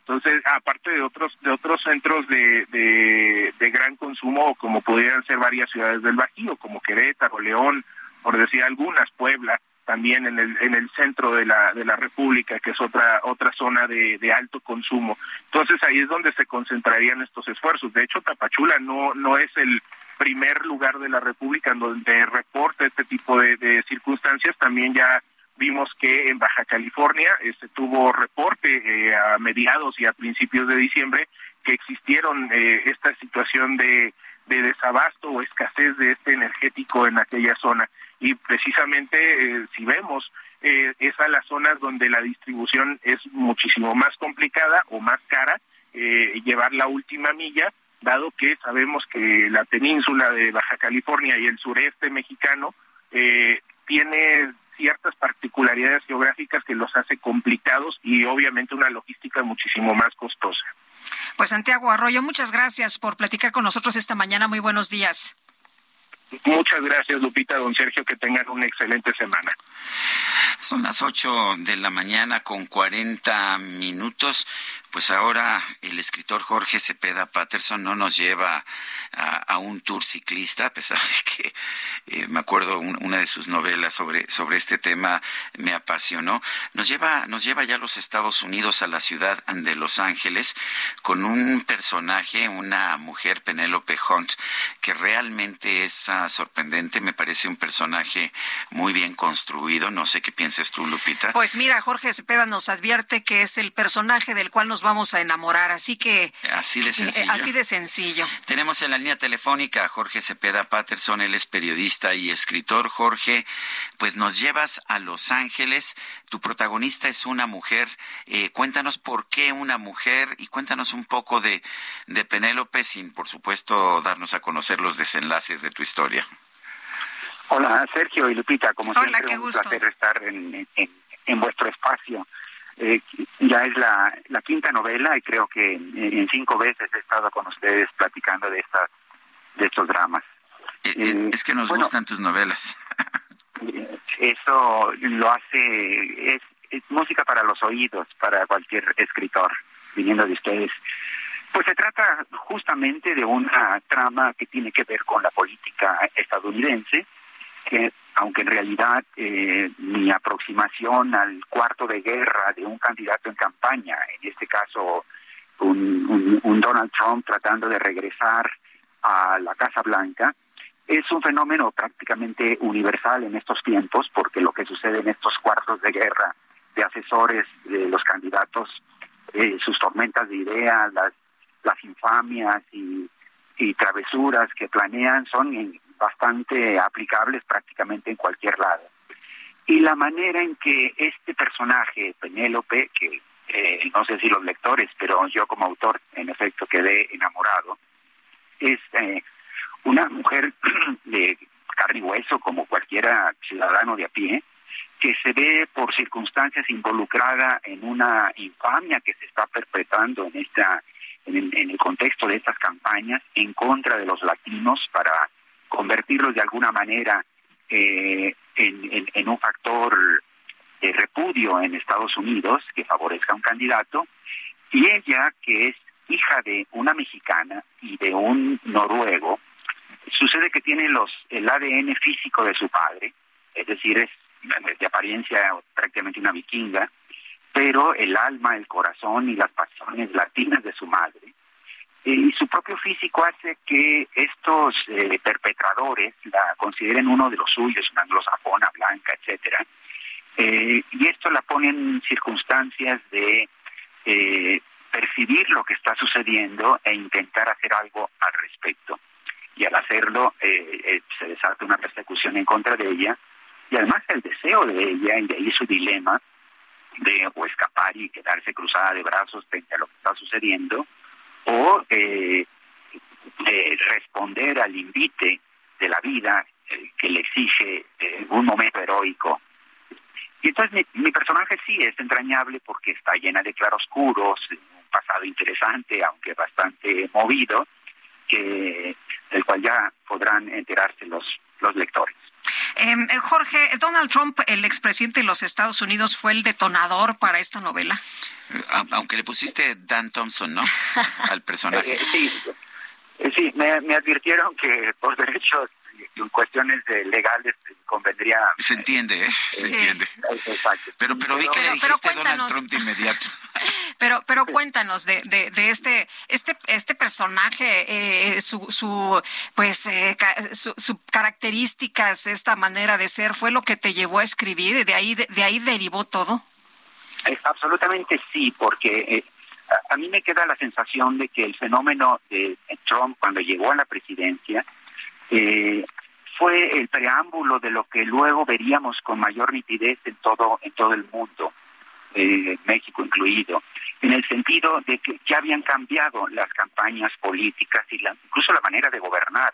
Es decir, Donald Trump eh, acudió más bien a este discurso emotivo para mover a las masas de resentimientos, mucho más fácil desarrollar una estrategia sobre el odio y el reclamo la construcción de una plataforma de proyectos para mejorar al país, pues. Eh, y esto lo hizo mucho a través de las redes sociales. Trump no solo hizo campaña, sino luego gobernó a golpes de tweets, eh, cosa que le permitió tener una relación con la base social directa, incluso por encima del Partido Republicano al que se logra imponer. Y a mí me, me prefiguró este nuevo eh, estilo de hacer política que luego, como decimos, acabó imponiendo en todos en todos lados, ¿no? Eh, eh, esa parte fue eh, muy atractiva, incluso en el libro, Sergio Ayopita, quise hacer un experimento de tiempo real de cómo este candidato, cuando empiezan a suceder los incidentes que ellos desatan, el, el, candidato lanza cada cuatro o cinco páginas de mi libro un tuit eh, tratando de sacar provecho, impactar, etcétera, y cómo mis personajes en la novela reaccionan a estos tweets eh, porque la conversación pública también eh, se modifica. Es decir, lo que quise poner en la novela, en transcurso y en el desarrollo, fue ver cómo en tiempo real la incidencia ya en redes sociales de los políticos van modificando las acciones mismas del escenario eh, público. Entonces, resumiendo, sí me pareció que era una enorme oportunidad de eh, poner eh, a, la vista del, público estos nuevos usos y costumbres que se están modificando muy rápidamente en la manera de hacer política en nuestros países. Eh, de las claves que me llaman la atención, una es la forma que describes la relación entre las distintas pandillas allá en Los Ángeles, los centroamericanos, los mexicanos de segunda generación, y pues también las referencias a, no sé, los nivelungos, por ejemplo, eh, esta, esta, esta obra, pues que de alguna forma u otra, a pesar de ser una gran obra operística, pues también la identificamos con, pues con gobiernos fascistas, ¿no? Absolutamente, porque, bueno, de entrada debo decir lo de los nivelungos, que surge pues de una obra de, de Wagner. Sí. Eh, es un guiño a una pasión que me ha generado en los últimos años, en general la ópera y en particular eh, eh, Wagner. Y iba a ser incluso el título de la, de la obra, este, pero bueno, quedó el dilema de Penélope.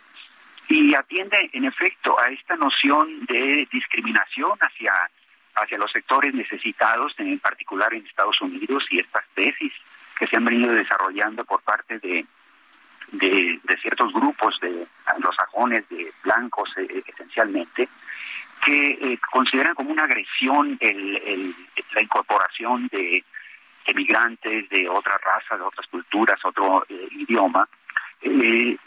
Se habla del genocidio blanco, de que en un momento dado los blancos ya van a ser minoría y se están estos flujos migratorios están acabando con la cultura norteamericana, etcétera, etcétera, pero de repente hablan de los blancos como si hubieran nacido de la Biblia, de una vez y para siempre, eh, como algo único, eh, que no puede ser tocado, cuando en realidad ellos mismos son el resultado de largos procesos de migración previas.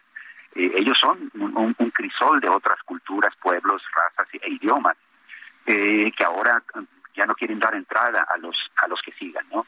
Entonces hay mucho de estos de los nivelungo que son eh, el, pueblo del inframundo en la en esta mitología a la que eh, Wagner echó mano y es el nombre en código del proyecto que esta ultraderecha planea para victimizar eh, a, blancos eh, a, manos de la violencia eh, latina, ¿no?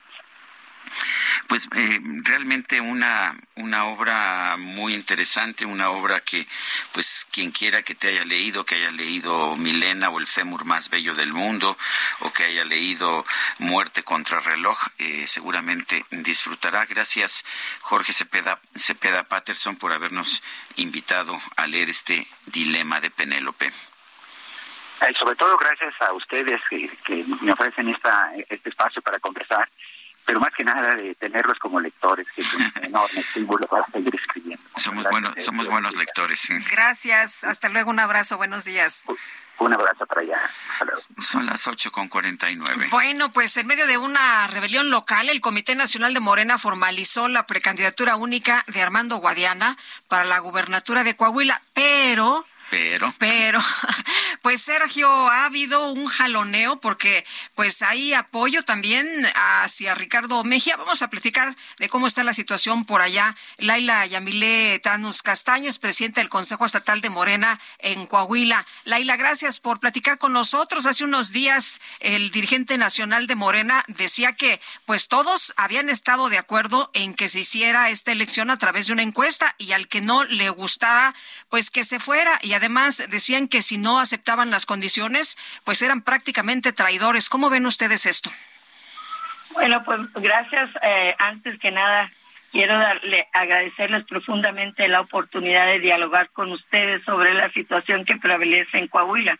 A propósito de las diferencias que han surgido sobre el proceso de designación al candidato del partido a la gobernatura, quisiera este eh, leerte un, un poquito para, para que me entendieran el por qué ellos están incurriendo totalmente en, en, la, en la ilegalidad, pero sobre todo están poniendo un candidato que es totalmente impugnable por como fue designado porque no no lo contempla el, el método que, que debe de aplicarse en Coahuila que fue escrito el día 15 de diciembre. Todo lo que están haciendo está totalmente impugnable y a nosotros nos preocupa mucho hasta quedarnos sin candidato en Coahuila. Ya, ya de por sí esto es una situación arbitraria para Coahuila y pues quiero comentarte un poquito para no alargarme. Mira, eh, como presidente del Consejo, del Consejo Estatal había concertado la cita con el presidente del Consejo Nacional, quien amablemente aceptó extendiendo la invitación al presidente del Comité Ejecutivo, Mario Delgado, y, y 12 consejeros más, para discutir sobre la legalidad o ilegalidad de la elección del, del precandidato único a la gobernatura a través de la designación directa, anunciando apenas el 5 de enero de este año versus la obligación estatutaria de emitir la convocatoria para seleccionar a los precandidatos, si así procediera, y luego al candidato oficial del partido mediante la aplicación de las encuestas como estipulan los artículos 44 y 46 del estatuto. La comitiva de Coahuila le expuso al presidente del Consejo Nacional que independientemente de lo que estuviera o no de acuerdo con la elección de coordinador de la cuarta T en Coahuila, los resultados de dicho proceso debían aceptarse porque estatutariamente eran inapelables, pero que tal evento ya había concluido y que ahora correspondía como parte de otro procedimiento emitir la convocatoria para la elección de candidatos del partido a la gobernatura, porque además este método fue el que se registró en tiempo y forma en el Instituto Electoral de Coahuila por lo que los morenos estamos obligados a cumplirlo, so pena de hacerse acreedor a fuertes sanciones si no se hiciera.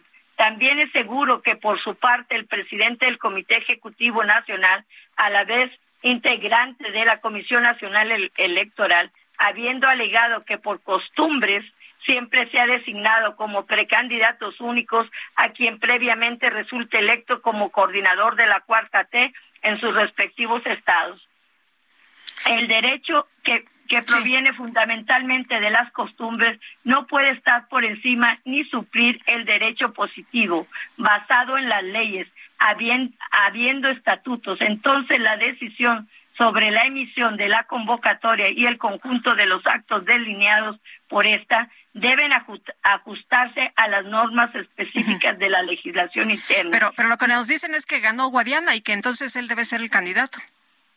Por eso le estoy leyendo para que más o menos me decirle, ahorita me lo va a entender.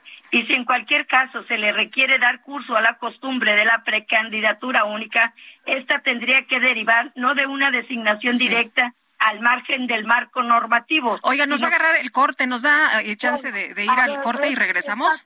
Está, totalmente impugnable porque no se apega a derecho, porque nosotros pusimos la metodología el día 15 de diciembre y esa encuesta fue dos, tres semanas antes, está fuera de, de, los tiempos que marca la ley. Este es un nuevo proceso. Coahuila necesita su convocatoria en, eh, eh, eh, para que se registren todos los candidatos que lo quieran hacer, tanto como, tanto como diputados locales como el candidato a la gobernatura, y se nos está negando porque resulta que el señor Mario nos dice que...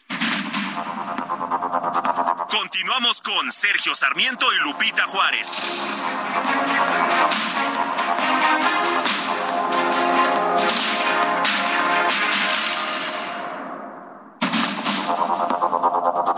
Continuamos con Sergio Sarmiento y Lupita Juárez por el Heraldo Radio.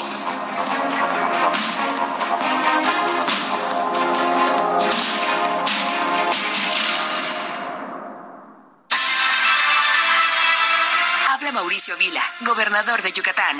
En Yucatán decidimos cambiar la manera de gobernar, unirnos y trabajar como un solo equipo. Así, hemos hecho grandes cambios que se ven y se sienten. Generamos más empleos que nunca antes y oportunidades para todas y todos. Mientras, reforzamos la seguridad hasta ubicarnos como el estado más seguro del país y uno de los más seguros de Latinoamérica.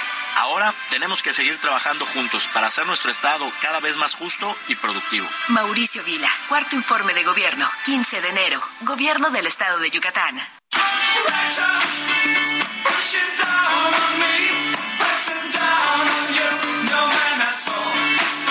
David Roberts Jones, más conocido por su nombre artístico como David Bowie, falleció a los 69 años en Nueva York el 10 de enero de 2016. Fue un cantautor, actor, multiinstrumentalista y diseñador británico, figura importante de la música popular durante casi cinco décadas. Bowie es considerado un innovador, en particular por sus trabajos de la década de los 70 y por su peculiar voz, además de la profundidad intelectual de su obra.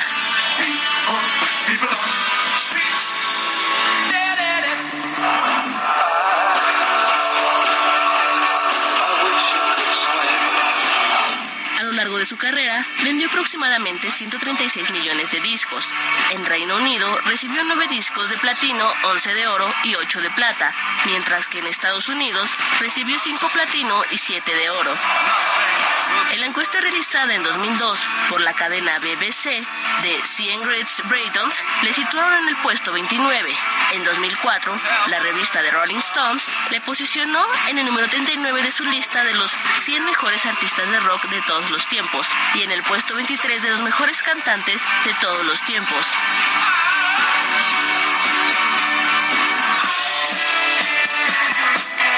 Bowie ingresó en el Salón de la Fama de Rock el 17 de enero de 1996. El 18 de enero de 2016, tras su fallecimiento, un grupo de astrónomos de Bélgica determinó un grupo de siete estrellas que forman en lo sucesivo una constelación con la forma de rayo que Bowie se pintaba en su rostro en su caracterización de Ziggy Stardust.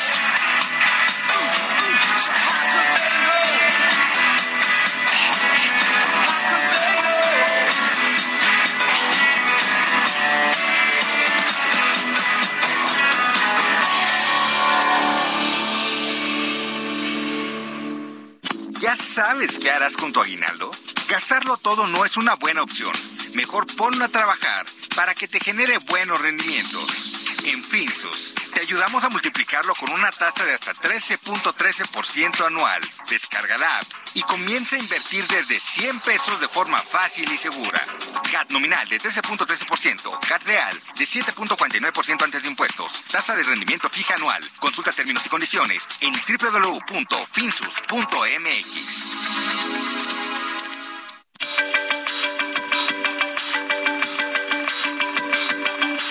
Sergio Sarmiento y Lupita Juárez quieren conocer tu opinión, tus comentarios o simplemente envía un saludo para ser más cálida esta mañana. Envía tus mensajes al WhatsApp 55 20 10 96 47.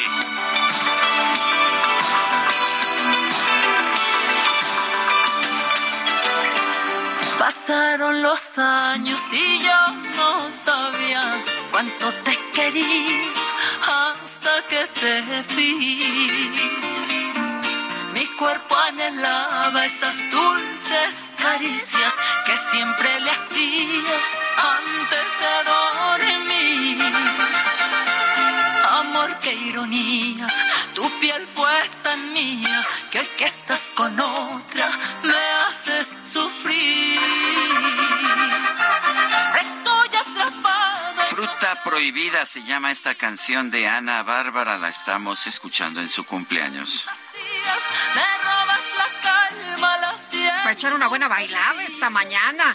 Oye, y vámonos a los mensajes. Cecilia nos dice Luis Carlos Ugalde, como siempre, tan objetivo y certero en sus comentarios. Felicidades. Sí, pues acabamos de escuchar eh, cuáles son los 10 riesgos que ellos ven en Integralia para este 2023. Bueno, dice otra persona, buenos días, Sergio y Lupita. Eh, Como López Obrador no se atreve a exigirle a Biden que ofrezca disculpas por las invasiones, despojos e intervenciones que México ha sufrido por parte de Estados Unidos, ahora le pide ayuda. El astuto le dicen a López Jesús Cano de Monterrey, Nuevo León. Buen día, Sergio Lupita. Soy el señor Víctor González, que el accidente de la línea 3 del metro no es producto de sabotaje, ya que hace meses que eso no funcionaba al 100%. Y para Mario Delgado es más importante el servilismo que la capacidad, ya lo dijo el presidente. Son las nueve con cinco minutos. En Soriana, lleva el segundo al 50% de descuento en todos los quesos empacados Food. Soriana, la de todos los mexicanos. A enero 11, aplica restricciones. El director del Metro de la Ciudad de México, Guillermo Calderón, informó que la línea 3 ya fue reabierta en su totalidad después de verificar los diferentes sistemas de operación y las condiciones de seguridad podemos garantizar que todos eh, los sistemas operan eh, al 100% bajo los protocolos que, que, marca la norma. Entonces estamos operando de forma absolutamente segura. El Consejo Técnico de la Facultad de Derecho de la UNAM ordenó a la Comisión Ética resolver de forma expedita el procedimiento disciplinario contra Marta Rodríguez Ortiz, directora de tesis de la ministra de la Suprema Corte, Yasmín Esquivel.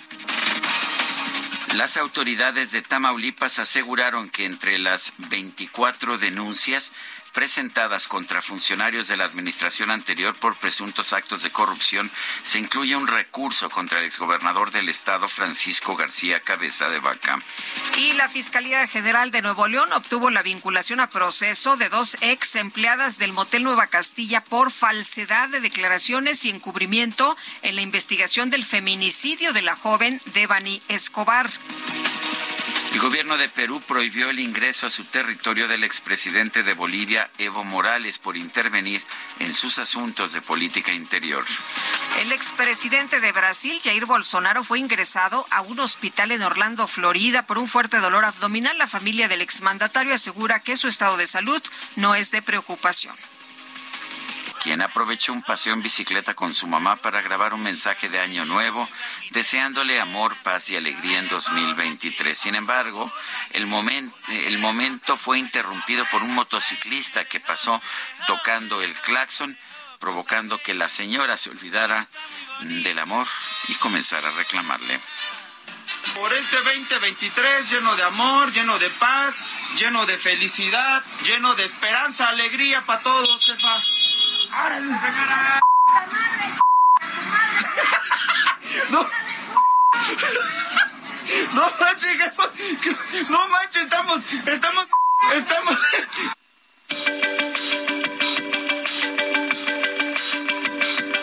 Para Sergio Sarmiento, tu opinión es importante. Escríbele a Twitter en arroba Sergio Sarmiento.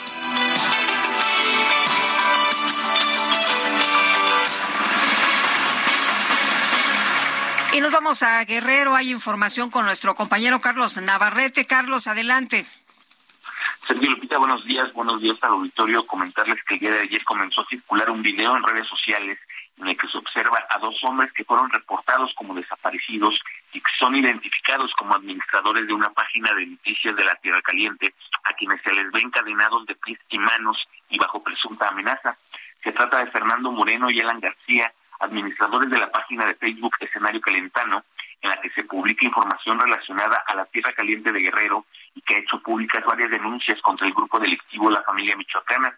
En el video que fue difundido en la propia página de Escenario Calentano, se escucha Fernando Moreno decir que están pagando las consecuencias de las publicaciones que se han realizado en su plataforma contra personajes del Estado de México, Michoacán y Guerrero. Hasta este momento se desconoce la situación de ambas personas, las autoridades no han fijado una postura al respecto, pero bueno, se ha hecho viral este video en el que, que dura apenas 41 segundos, pero se observa a estas dos personas descalzas, encadenadas, pues reconociendo que está sucediendo esto por la publicación difundida en sus redes sociales. Hasta aquí mi reporte. Pues qué, qué lamentable. Muchas gracias, Carlos. Muy buenos días. Buenos días. Hasta luego. Y bueno, pues se llaman Fernando Moreno, Alan García y Jesús Pintor. Moreno y García aparecen, como nos dice nuestro compañero, en este video con manos y pies encadenados y de Pintor se desconoce su paradero. Son las nueve de la mañana con diez minutos.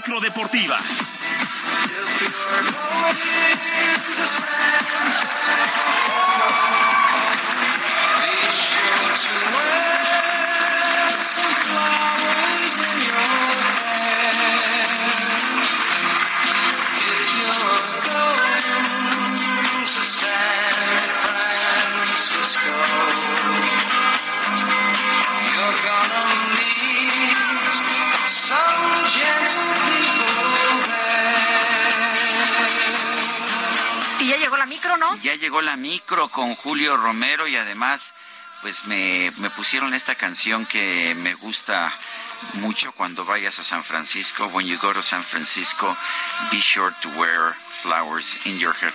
Una canción hippie de mis sueños. ¿Qué, qué te parece? Guadalupe es de... Pues hay que ponernos las flores en el cabello. eh, hay que ponernos las flores en el cabello. Estoy tratando de acordarme del nombre del, del autor. Es Scott Mackenzie, ¿verdad? Scott Mackenzie. Bueno, pues Julio Romero, gracias por traerme música de Scott Mackenzie. ¿Cómo estás? Buen día. ¿Cómo estás, mi querido Sergio Lupita, amigos del auditorio? Qué placer saludarles. Créanme que también es una canción que me gusta mucho, el Scott Mackenzie, también un símbolo del hipismo, por supuesto. Y pues ya sabemos que esta micro es plurimusical, es plurimusical y podemos traer absolutamente de todo. Pues vámonos con la información, muy, muy buenas noticias, porque a prácticamente una semana de su accidente cardíaco, el safety de los Bills de Buffalo, Damar Hamlin, fue dado de alta del hospital en Cincinnati y fue trasladado en avión a Buffalo, donde continuará con su recuperación. En el último lunes por la noche, hay que recordarlo, Hamlin cayó al césped luego de una jugada de rutina donde sufrió un paro cardíaco producto de un golpe directo al corazón. Gracias a la oportuna intervención de los cuerpos médicos, pudo ser reanimado y fue trasladado al hospital. Este domingo Hamlin apoyó a sus compañeros de los Bills desde su cuarto y este lunes ya pudo viajar. Continuará hospitalizado en revisión, pero ya en Búfalo. Esas son grandes noticias después del tremendo, del tremendo susto y pues prácticamente llegó a la cancelación del duelo entre Cincinnati y Búfalo, pero pues lo importante aquí es el estado de salud de Damar Hamlin que ya está en Búfalo. Y en más del fútbol americano, en el llamado lunes negro en la NFL, Cliff Kingsbury dejó de ser el entrenador en jefe de los Cardenales de Arizona, mientras que Lobby Smith comenzó el día pues al ser despedido por los Tejanos de Houston en esta que se conoce justamente como el lunes negro es eh, pues empiezan a correr a todos los coaches que no entregaron buenos resultados. Por lo pronto pues Cardenales de Arizona y Tejanos de Houston buscan buscan entrenador. Y ya que estamos en el fútbol americano los Bulldogs de Georgia se convirtieron en bicampeones nacionales en la NCAA, el deporte universitario allá en los Estados Unidos, pues masacraron 65 a 7 a la Universidad Católica de Texas en un duelo que se disputó en el SoFi Stadium allá en Los Ángeles. Georgia tuvo en su mariscal de campo a su hombre más importante, lanzó 304 yardas y 6 anotaciones, 4 por aire y 2 por tierra. De tal manera, Georgia se convierte en el primer bicampeón desde que se estableció el famoso tazón por el campeonato. Felicidades a los seguidores de Georgia, son campeones universitarios allá en el fútbol americano estudiantil en los Estados Unidos. Y en su visita a nuestro país, Jill Biden, primera dama justamente de los Estados Unidos, se dio tiempo para visitar a 35 niños que forman parte del programa NFL Tochito y Play 60 en el jardín de la residencia oficial del embajador aquí en la capital. Los encargados de darle la bienvenida a Jill Biden fueron Arturo Olivé, director general de la NFL en México, y la mariscal de campo de la Selección Nacional de Flag, Diana Flores, quien agradeció la visita y el apoyo a este programa.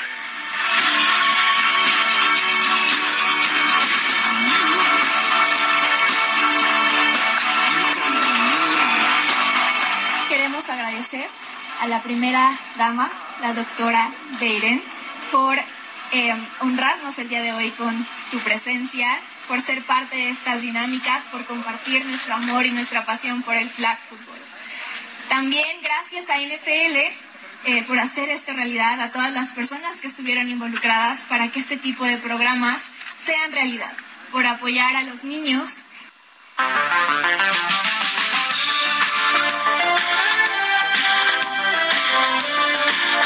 México, el país que después de los Estados Unidos consume más fútbol americano de la NFL y flag en todas sus modalidades.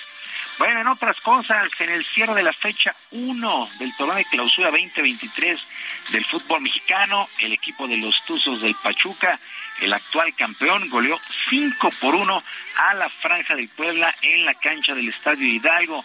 El campeón arranca con el pie derecho y dejó un buen sabor de boca, según su técnico Guillermo Almada.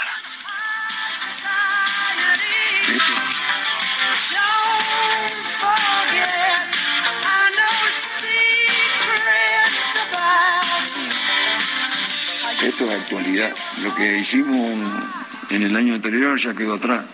Eh, y si queremos seguir en la cresta de la ola, tenemos que seguir demostrándolo dentro de la cancha.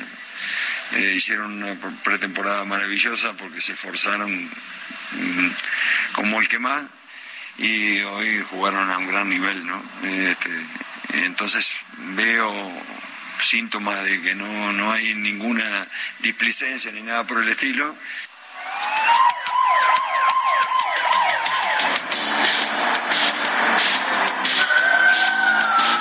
A los 33 años de edad, el galés Gareth Bale anunció su retiro del fútbol profesional luego de militar con Los Ángeles FC en la MLS como su último equipo. Gareth Bale se convirtió en una leyenda del balompié de su país después de conquistar cinco títulos de Champions League con el Real Madrid.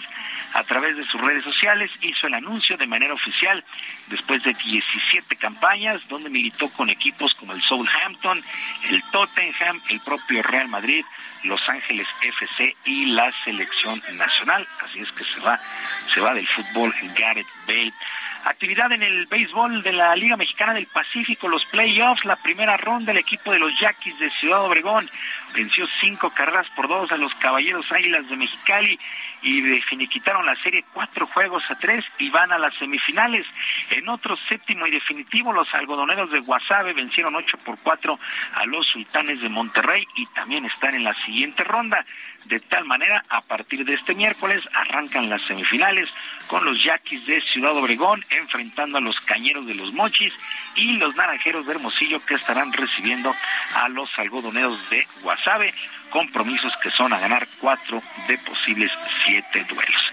Sergio Lupita, amigos del auditorio, la información deportiva este martes, que es un extraordinario día para todos. Yo les mando un gran abrazo. Pues un fuerte abrazo también, Julio Romero, y tú te burlarás mucho de mis ositos de Chicago, pero ¿qué equipo crees que tiene el primer, la primera elección del draft? Sí, exactamente, se la, se la disputó ahí con los Tejanos de Houston. Qué pena, ¿verdad? Sí, o sea que quedamos Chicago. en último lugar. 3-14, tres triunfos y 14 descalabros para los osos. Bueno, a escoger un, un pues un buen defensivo que les hace falta. Sí, hace falta de todo, de todo. Pero bueno, un fuerte abrazo. Va de regreso, mi querido Sergio. Muy buen día para todos. Son las nueve de la mañana con 19 minutos.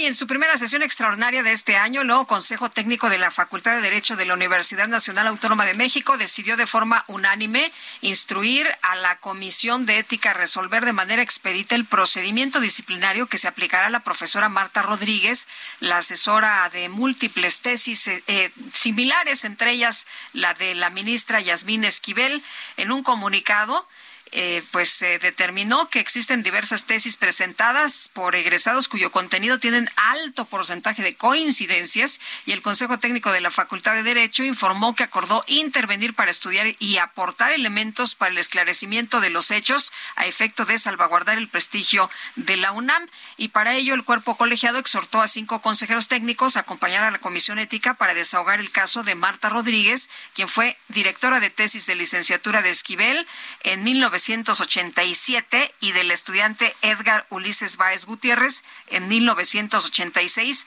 ambas idénticas. Bueno. Bueno, eh, hubo ayer muchos comentarios, sobre todo en redes sociales, que decían que, que qué cobardía que la Facultad de Derecho solamente se había enfocado en la directora de tesis y no en la ministra Yasmín Esquivel. Es que no le corresponde, de hecho, a la Facultad de Derecho. Recordemos que Yasmín Esquivel fue alumna de la FESA, de la FESA Aragón, si no mal recuerdo, y le toca, de hecho, a las comisiones de, de ética y de integridad de la FESA Aragón el tomar decisiones al respecto de la ministra Yasmín Esquivel. Eh, la Facultad de Derecho, sin embargo, sí le toca ver el caso de la maestra Marta Rodríguez. Bueno, y también se mencionó a través de redes sociales que Gutiérrez Báez va a presentar una denuncia en, en contra de la ministra Yasmín Esquivel por estos eh, señalamientos que hizo de plagio. Y Gerardo Galicia, desde la zona sur de la Ciudad de México, cuéntanos qué pasa por allá. Muy buenos días.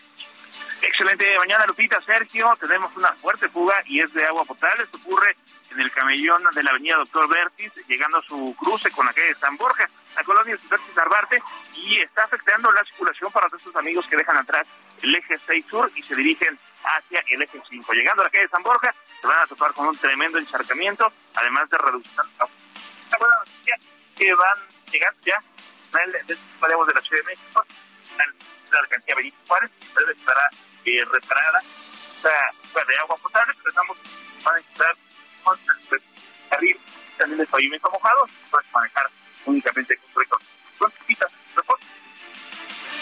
Bueno, pues se nos... Gracias, Gerardo. Ya se nos, se nos cortó muchísimo al final. Pero vamos ahora al centro de la Ciudad de México con Alan Rodríguez. Adelante. Sergio Lupita, muy buenos días con motivo de la cumbre de los líderes de América del Norte que se realizará este martes en Palacio Nacional. Se registra un importante dispositivo de seguridad en el primer cuadro de la Ciudad de México, el cual incluye cortes a la circulación en las calles de Pino Suárez, 20 de noviembre, 5 de febrero, 5 de mayo y 16 de septiembre, además de la instalación de vallas metálicas a lo largo de la avenida Pino Suárez hasta el desnivel de Fray Servando. Toma en consideración que será aproximadamente a las once y media de la mañana y a las once cuarenta y cinco cuando se registre la llegada de los presidentes Biden y Trudeau de Canadá y con esto se estará reforzando las medidas de seguridad en el primer cuadro de la capital. Esto es decir que se estará evitando el paso de vehículos ajenos a esta comitiva. Tómalo en consideración porque se estarán realizando estos cierres a lo largo de este día. Es el reporte que tenemos. Alan Rodríguez, muchas gracias. Estamos al pendiente. Buen día. Y vámonos con Israel Lorenzana. Regresamos contigo, Israel. Lupita, Sergio, muchísimas gracias. Pues estamos ubicados aquí en la zona de Indios Verdes y estamos observando en estos momentos la avenida de los Insurgentes Norte. Todavía a esta hora de la mañana presenta carga vehicular para nuestros amigos automovilistas que vienen desde la zona de la México Pachuca. Hay que anticipar su paso por varios minutos y recordar que tenemos obras aquí en el paradero Indios Verdes con dirección hacia la raza, motivo por el cual hay que utilizar como alternativa sin duda alguna la calzada de los misterios, esta como una buena opción hacia la zona del circuito interior. El sentido opuesto a través de insurgentes sin ningún problema, la circulación a buena velocidad, esto con dirección hacia el perímetro de la México Pachuca, hacia la zona del Río de los Remedios y recordar a nuestros amigos que se ha restablecido totalmente el servicio de la línea 3 del metro, esta que corre de Indios Verdes con dirección hacia Universidad. Pues eh, Sergio Lupita, información que les tengo. Gracias, Israel. Muy buenos días.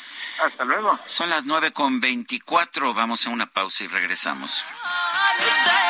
Eres fruta prohibida.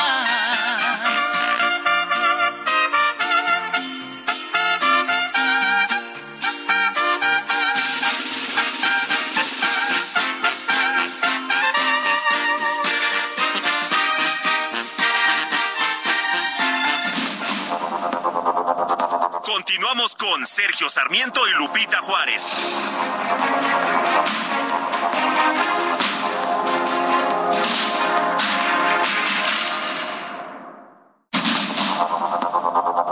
Continuamos con Sergio Sarmiento y Lupita Juárez por el Heraldo Radio.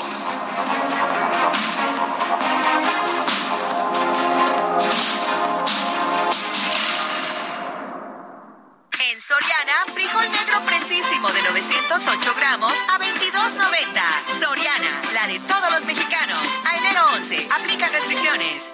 Gastrolab, historia, recetas, materia prima y un sinfín de cosas que a todos nos interesan.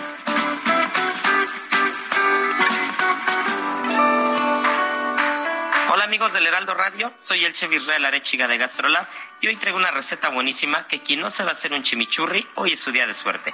Necesitamos los siguientes ingredientes, un manojo de perejil, dos cucharadas de orégano, que si tienen fresco en lugar de seco puede ser una, una diferencia muy importante ya que no estamos tan acostumbrados en México a probar el orégano fresco y tiene un sabor muy diferente y muy particular.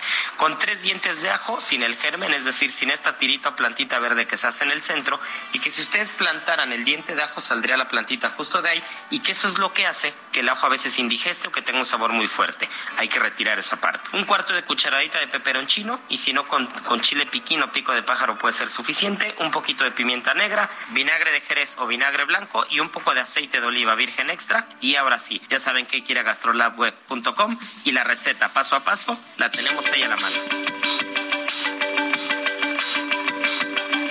Sergio Sarmiento, tu opinión es importante. Escríbele a Twitter en arroba Sergio Sarmiento.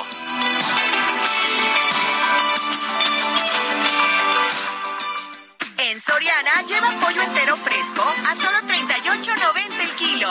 Soriana, la de todos los mexicanos. A enero 11, aplica restricciones.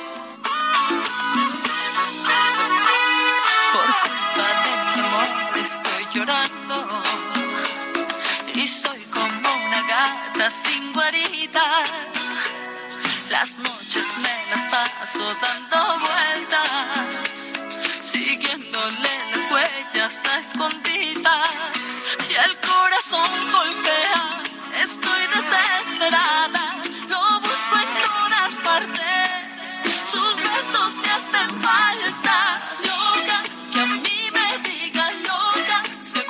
¿Cómo estuvo que esta la recomendó, la pidió Angelina, Angelina Negrete? No sé por qué razón, pero bueno, se llama Loca la canción. Le encanta, le encanta.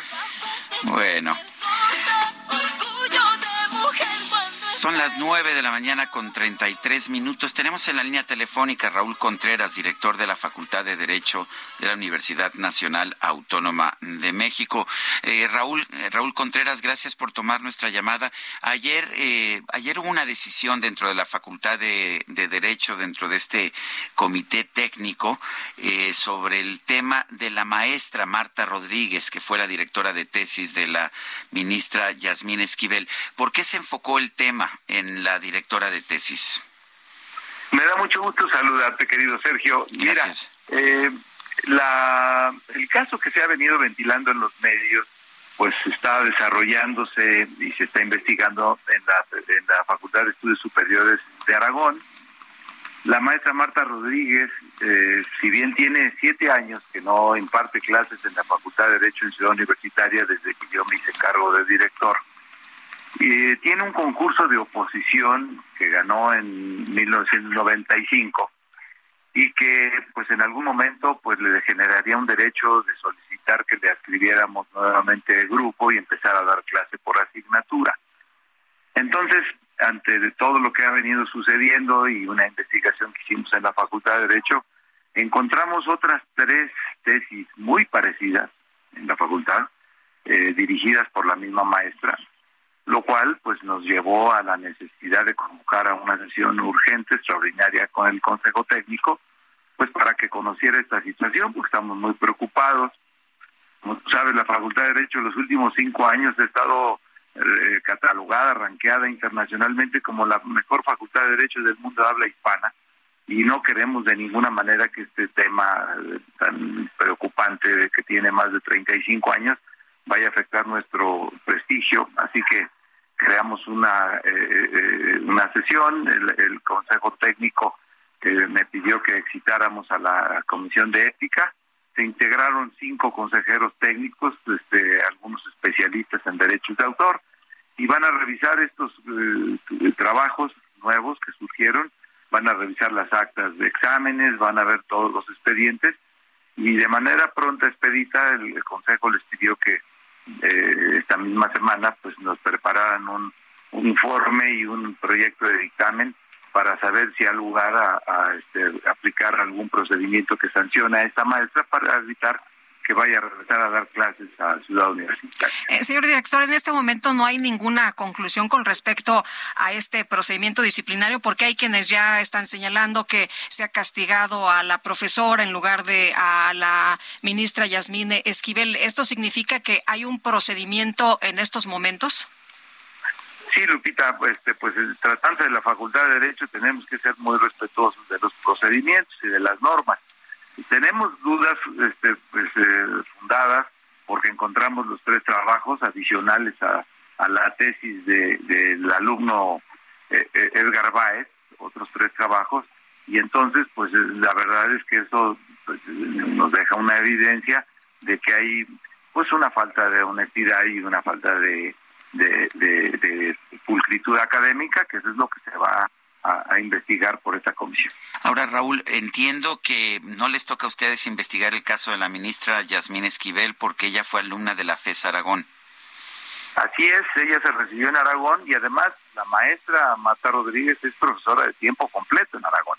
Lo único que nosotros estamos haciendo es atender, pues que encontramos más trabajos y que tenemos la evidencia de que tiene un concurso de oposición que en, caso de que se encontraran elementos comprobados, fundados y que así fuera el dictamen de esta comisión, pues procederíamos a, incitar un procedimiento para quitarle esta definitividad y que nunca más vuelva a impartir clases eh, aquí en la Facultad de Derecho de Ciudad Universitaria. Ahora, ¿esta decisión se va a tomar de manera rápida? ¿Será en los próximos días cuando se emita este dictamen? Sí, Lupita, se, pidió que, que trabajaran este, de manera muy rápida la comisión este, la Secretaría General les está llegando toda la información que tenemos y pues esperaríamos que a más tardar el viernes tuviéramos el informe. Si es así, convocaríamos a una sesión nuevamente extraordinaria la semana que entra y, aplicaríamos el procedimiento. Bueno, pues mi estimado Raúl Contreras, director de la Facultad de Derecho de la UNAM, siempre es un gusto platicar contigo, como desde hace tantos años. Te mando un fuerte abrazo. Con todo cariño te mando un abrazo y te deseo muy buen año igualmente, Lupita. Gracias, hasta luego, doctor. Muy buenos días. Bueno, y el gobierno de México llegó a un acuerdo con los trabajadores de Mexicana de Aviación para comprar la marca y los activos de la empresa por 815 millones de pesos. Hay quien dice que esto es una verdadera ocurrencia. Y Rosario Avilés, especialista en transporte aéreo e industria aeronáutica, ¿tú cómo ves esta decisión del gobierno? Buenos días. ¿Qué tal? Pues mira, buenos días.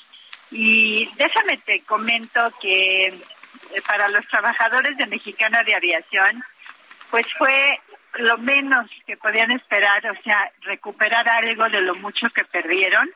Ellos tenían la promesa de este gobierno de que la aerolínea iba a poder eh, volver a volar y que se iba a buscar la manera de tener un inversionista, para que eh, pudieran inyectarle recursos y finalmente pues esto no se cumplió y es, como una fórmula que encontraron para resarcir un poquito aquel daño que tuvieron, que obviamente pues es apenas un 10-12% de lo que cada quien tenía ahorrado en los fideicomisos de jubilación y que desaparecieron pues en el 2010. Entonces, eh, pues no es precisamente la mejor noticia, pero no, no había otra, digamos, no encontraron otra salida ni se veía que, que pudiera haber eh, y ya en el futuro, pues obviamente las esperanzas cada vez eran menos. Entonces, eh, los poquitos activos que quedaban en la masa concursal, porque el MRO es aparte, ahorita platicamos de eso, eh, lo poquito que quedaba en la masa concursal pues fue adquirido y en eso se incluye la marca mexicana de aviación con todas las marcas asociadas. Recordarán ustedes el BTP, por ejemplo, y todas estas marcas eh, Click, eh, una serie de, de eh, intangibles que tenía la empresa además de los simuladores de vuelos, un simulador de Airbus 320, uno eh, ya más viejito, un Tiger del Boeing 727, que estos aviones todavía los usa la Guardia Nacional, y también eh, los edificios, un edificio en Guadalajara, otro edificio, unos pisos del edificio de Valderas y Avenida Juárez. Esto es lo que, digamos, eh, ellos logran vender en este paquete que son 816.7 millones de pesos. Rosario, ¿tiene sentido eh, que el gobierno se meta en el negocio de la aviación comercial? Bueno, mira, el, ahora sí que el gobierno ha estado metido varias veces. Sí, pero, no le ha ido muy bien, ¿no? Pero el problema es que se meta en la Secretaría de la Defensa. O sea, ahí sí, no sé cómo lo piensan eh, estructurar, porque los códigos de la aviación militar son otros. Yo eso sí lo veo complicado. Si los pilotos van a ser pilotos militares, a la hora de gestionar una aerolínea civil, las cosas son muy distintas. Entonces, eh, yo no sé todavía, porque se carece de información hasta el momento, lo único que se sabe es que están estudiando dos modelos, un modelo de regional y un modelo de troncal, para ver cuál de ellos se ajustaría más a las posibilidades que se tengan, porque en este momento pues no hay un dinero, un presupuesto que se haya eh, destinado a este fin, eh, pero la verdad es que se ve complicado y se ve eh, difícil. Ahora bien, pues vamos a esperar a ver qué, qué presentan en los siguientes meses, porque se estaba diciendo que esta aerolínea empezaría a funcionar a fines de este año o principios del siguiente. Eh, Rosario, ¿qué tan difícil es echar a andar una línea aérea y que pues signifique realmente un eh, negocio y que pues no se tenga que eh, considerar como de las obras faraónicas donde nada más se desperdicia el dinero? Un subsidio, ¿no? Sí, mira, yo creo que el lugar para otra aerolínea podría haber especialmente si es una aerolínea regional, pero tiene que estar muy bien estructurada y muy bien planeada. Eh, el problema es no es que sea difícil para alguien que sabe hacer ese negocio. Lo difícil es para alguien que no tiene ideas y eh, el problema va a ser que tienen que ponerse muy bien de acuerdo con los lugares a donde piensan eh, pues llevar los vuelos porque eh, normalmente para echar a andar una ruta nueva, y te estoy poniendo casos como el de Aeromar, por ejemplo, eh, tienen que negociar con eh, los hoteleros, los restauranteros de, los lugares eh, a donde se quiere que vaya la aerolínea, el municipio o la alcaldía, ¿no? Y entre todos tienen una bolsa que ayuda a que la aerolínea pueda sufragar los gastos en lo que toma pues su ritmo y puede hacerse rentable.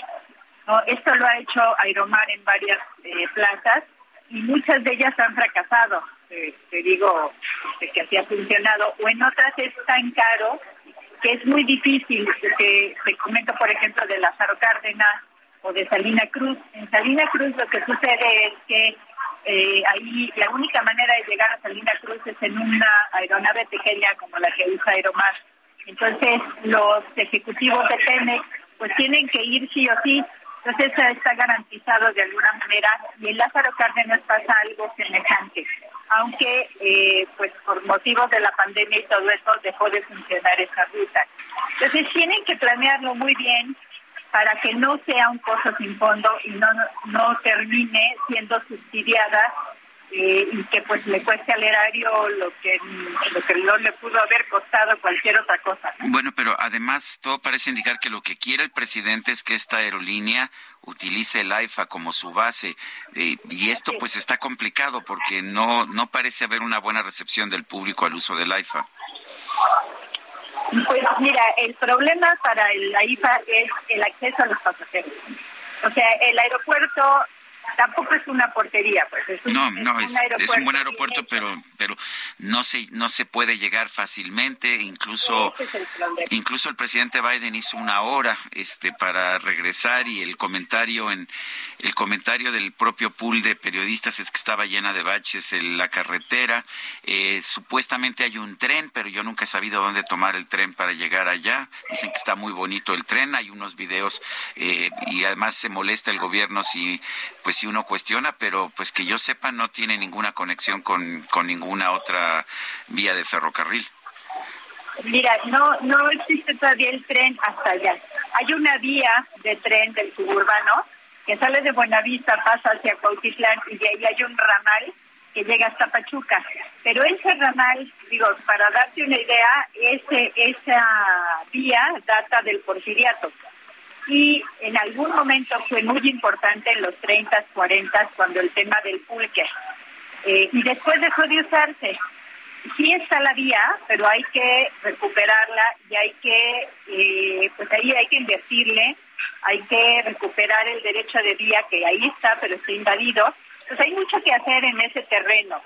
Eh, y por otro lado, mira, lo que al pasajero le importa es tener la certidumbre. Tú puedes decir, voy a hacer una hora.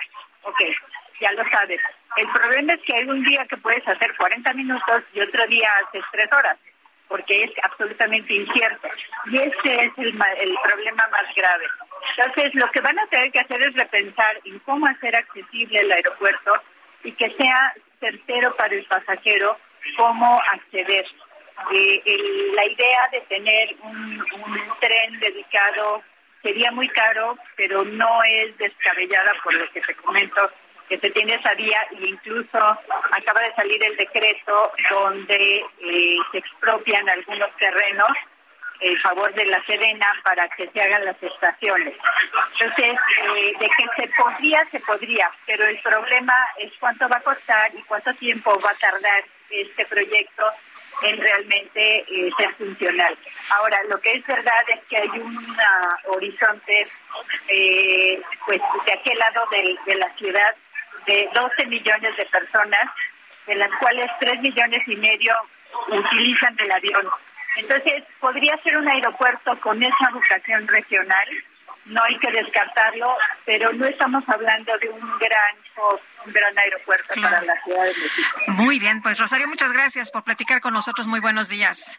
Con muchísimo gusto, muchas gracias a ustedes. Pues no es un gran hof, eh, lo decía el presidente, lo presumía, ¿no? Que, que pues era un el, mejor aeropuerto, de, América Latina, que se lo presumió al eh, propio eh, presidente de los Estados Unidos. En fin. Son las nueve con cuarenta y ocho. En Soriana, carne molida de res 80-20 a solo 89.90 el kilo. Soriana, la de todos los mexicanos. A enero 11, aplican restricciones. La Casa Blanca publicó un comunicado con los acuerdos que van a plantear los gobiernos de Estados Unidos, México y Canadá en el marco de la cumbre de líderes de América del Norte. Se incluyen temas como intercambio de información, cambio climático, narcotráfico, migración y salud. El presidente López Obrador dio a conocer que este lunes ofreció un recorrido por el Palacio Nacional para su homólogo de los Estados Unidos, Joe Biden, incluyendo el balcón central donde se lleva a cabo el grito de independencia. Ese es el antiguo ayuntamiento, también de, de esta época del palacio. Es el gobierno de la ciudad. Dolores con la campana de Hidalgo, de pura Hidalgo. Viva México. Viva México. Viva México. Viva México. 200 years of partnership. 200 años de trabajar juntos, obviamente, ¿no? Luis Carlos Ugalde, director general de Integralia Consultores, advirtió en este espacio que el llamado Plan B del Ejecutivo en materia electoral va a dificultar el trabajo del INE de cara a las elecciones del 2024. Y esta reforma, como ya todos saben, plantea muchos problemas de operación. En particular, el gran problema, Sergio, es que va a dificultar que el INE pueda desplegar su capacidad humana, técnica plenamente para 2024 y eso puede derivar en que pues no se instalen todas las casillas, en que haya problemas operativos para contar los votos, en que eh, haya una serie de quejas, porque lo que el INE siempre hace, pues es tener un resultado prácticamente de 10 el Banco Mundial recortó su previsión de crecimiento global para 2023 a 1.7%. El organismo también eh, advirtió del riesgo de una recesión global por el aumento de la inflación, la caída de las inversiones y la invasión a Ucrania. El secretario general de la OTAN, Jens Stoltenberg, y los presidentes de la Comisión Europea, Ursula von der Leyen, y del Consejo Europeo, Charles Michel, firmaron una declaración conjunta para profundizar su cooperación y fortalecer el apoyo a Ucrania. El programa europeo sobre el cambio climático advirtió que entre 2015 y 2022 se registraron los años con las temperaturas globales más altas hasta la fecha, lo cual coincidió con sequías e inundaciones excepcionales en todo el planeta. Ay, ay, ay, ay, ay, los pantalones, los pantalones. Después de dos años de ausencia a causa de la pandemia, en la ciudad de Londres se realizó este fin de semana el evento anual Not Trousers on the Tube Ride, el cual consiste en que cientos de personas se unen para viajar en el tren subterráneo, pero sin pantalones, mostrando con orgullo sus mejores modelos de ropa interior. No se arrugan ni se achican, pero a veces me los quitan. Es tu suegra la que lleva el pantalón. Es Bueno, y como todos los años se lanzan los resultados del índice de esperanza para este 2023 en el mundo, una investigación que hace Brain en conjunto con Gallup International Association, en donde se encuesta más de 35 mil personas en 35 países. Y vamos a platicar del tema con Laura Rubalcaba, presidenta de Brain. Laura, qué gusto saludarte. Muy buenos días. Muy buenos días, Sergio. Buenos días al auditorio. Feliz 2023, digamos. Feliz. ¿Por qué no? Entonces, ¿qué? ¿Somos muy felices? Ahí, aquí vamos a dar en unos minutos cuál es la perspectiva del 2023 y el índice de felicidad. Entonces voy a empezar por decirles que eh, aprovechando que están los mandatarios Joe, Joe Biden y Trudeau, voy a comparar nuestros datos de México con los datos mundiales y también con los de estos dos países, con Estados Unidos y Canadá. Empecemos por decir, Sergio y Lupita, que el mundo hacia el 2023 se muestra pesimista. La mayoría de la gente dijo ser más pesimista que optimista en el mundo. Tenemos 34%, o sea, uno de cada tres, si les preguntamos en el mundo, dicen que el 2023 va a ser un peor año que el 2022. ¿Cómo estamos nosotros, México? Nosotros somos un país optimista. 51%, o sea, la mitad de la gente dice que nos, que nos va a ir mejor en el 2023, que va a ser un mejor año que el 2022. Y esto empieza a dar una idea de la polarización de las opiniones de los países, porque en realidad este 34% global, hay unos países que son muy optimistas y unos que son muy pesimistas. ¿Cómo puntea México con respecto a Canadá y Estados Unidos en este índice de cómo ven el 2023? Bueno, en general tendríamos que decir que tanto Estados Unidos como Canadá tienen cifras similares entre ellos, pero diferentes a México. Lo que más eh, figura, por ejemplo, en Estados Unidos son optimistas con un 37% y Canadá con un 33% y nosotros 51%. Es decir, el índice de optimismo o como vemos el 2023 nosotros es mucho mejor que cualquiera de nuestros dos aliados de América del Norte, diríamos. Este es en cuanto a la visión del 2023, pero también le preguntamos, oiga, y económicamente, ¿cómo cree que nos va a ir en el 2023? El mundo opina que va a estar muy difícil. Casi la mitad de la gente del mundo nos dijo, va a haber dificultad económica. ¿Y nosotros? Nosotros dijimos, ah, bueno, en realidad nosotros vamos a tener más prosperidad que dificultad económica. Nosotros estamos diciendo 36% de gente que va a ser próspero el 2023 de- a nivel económico y dificultad del 34. Muy bien. Pues y Laura, esto en realidad, en realidad con respecto a Canadá y Estados Unidos, ellos también hablan de dificultad. Estados Unidos 47 y Canadá 60, casi el doble de lo que nosotros estamos comentando. muy bien. Pues Laura Rubalcaba, presidenta de Brain, muchas gracias como siempre por Sí, platicar con se nosotros. nos hizo cortito el tiempo, pero ya tenemos este el fin del programa encima. Fuerte abrazo, Laura.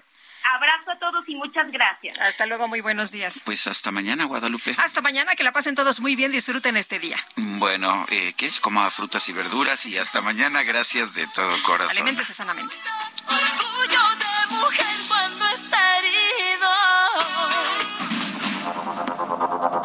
Heraldo Media Group presentó Sergio Sarmiento y Lupita Juárez.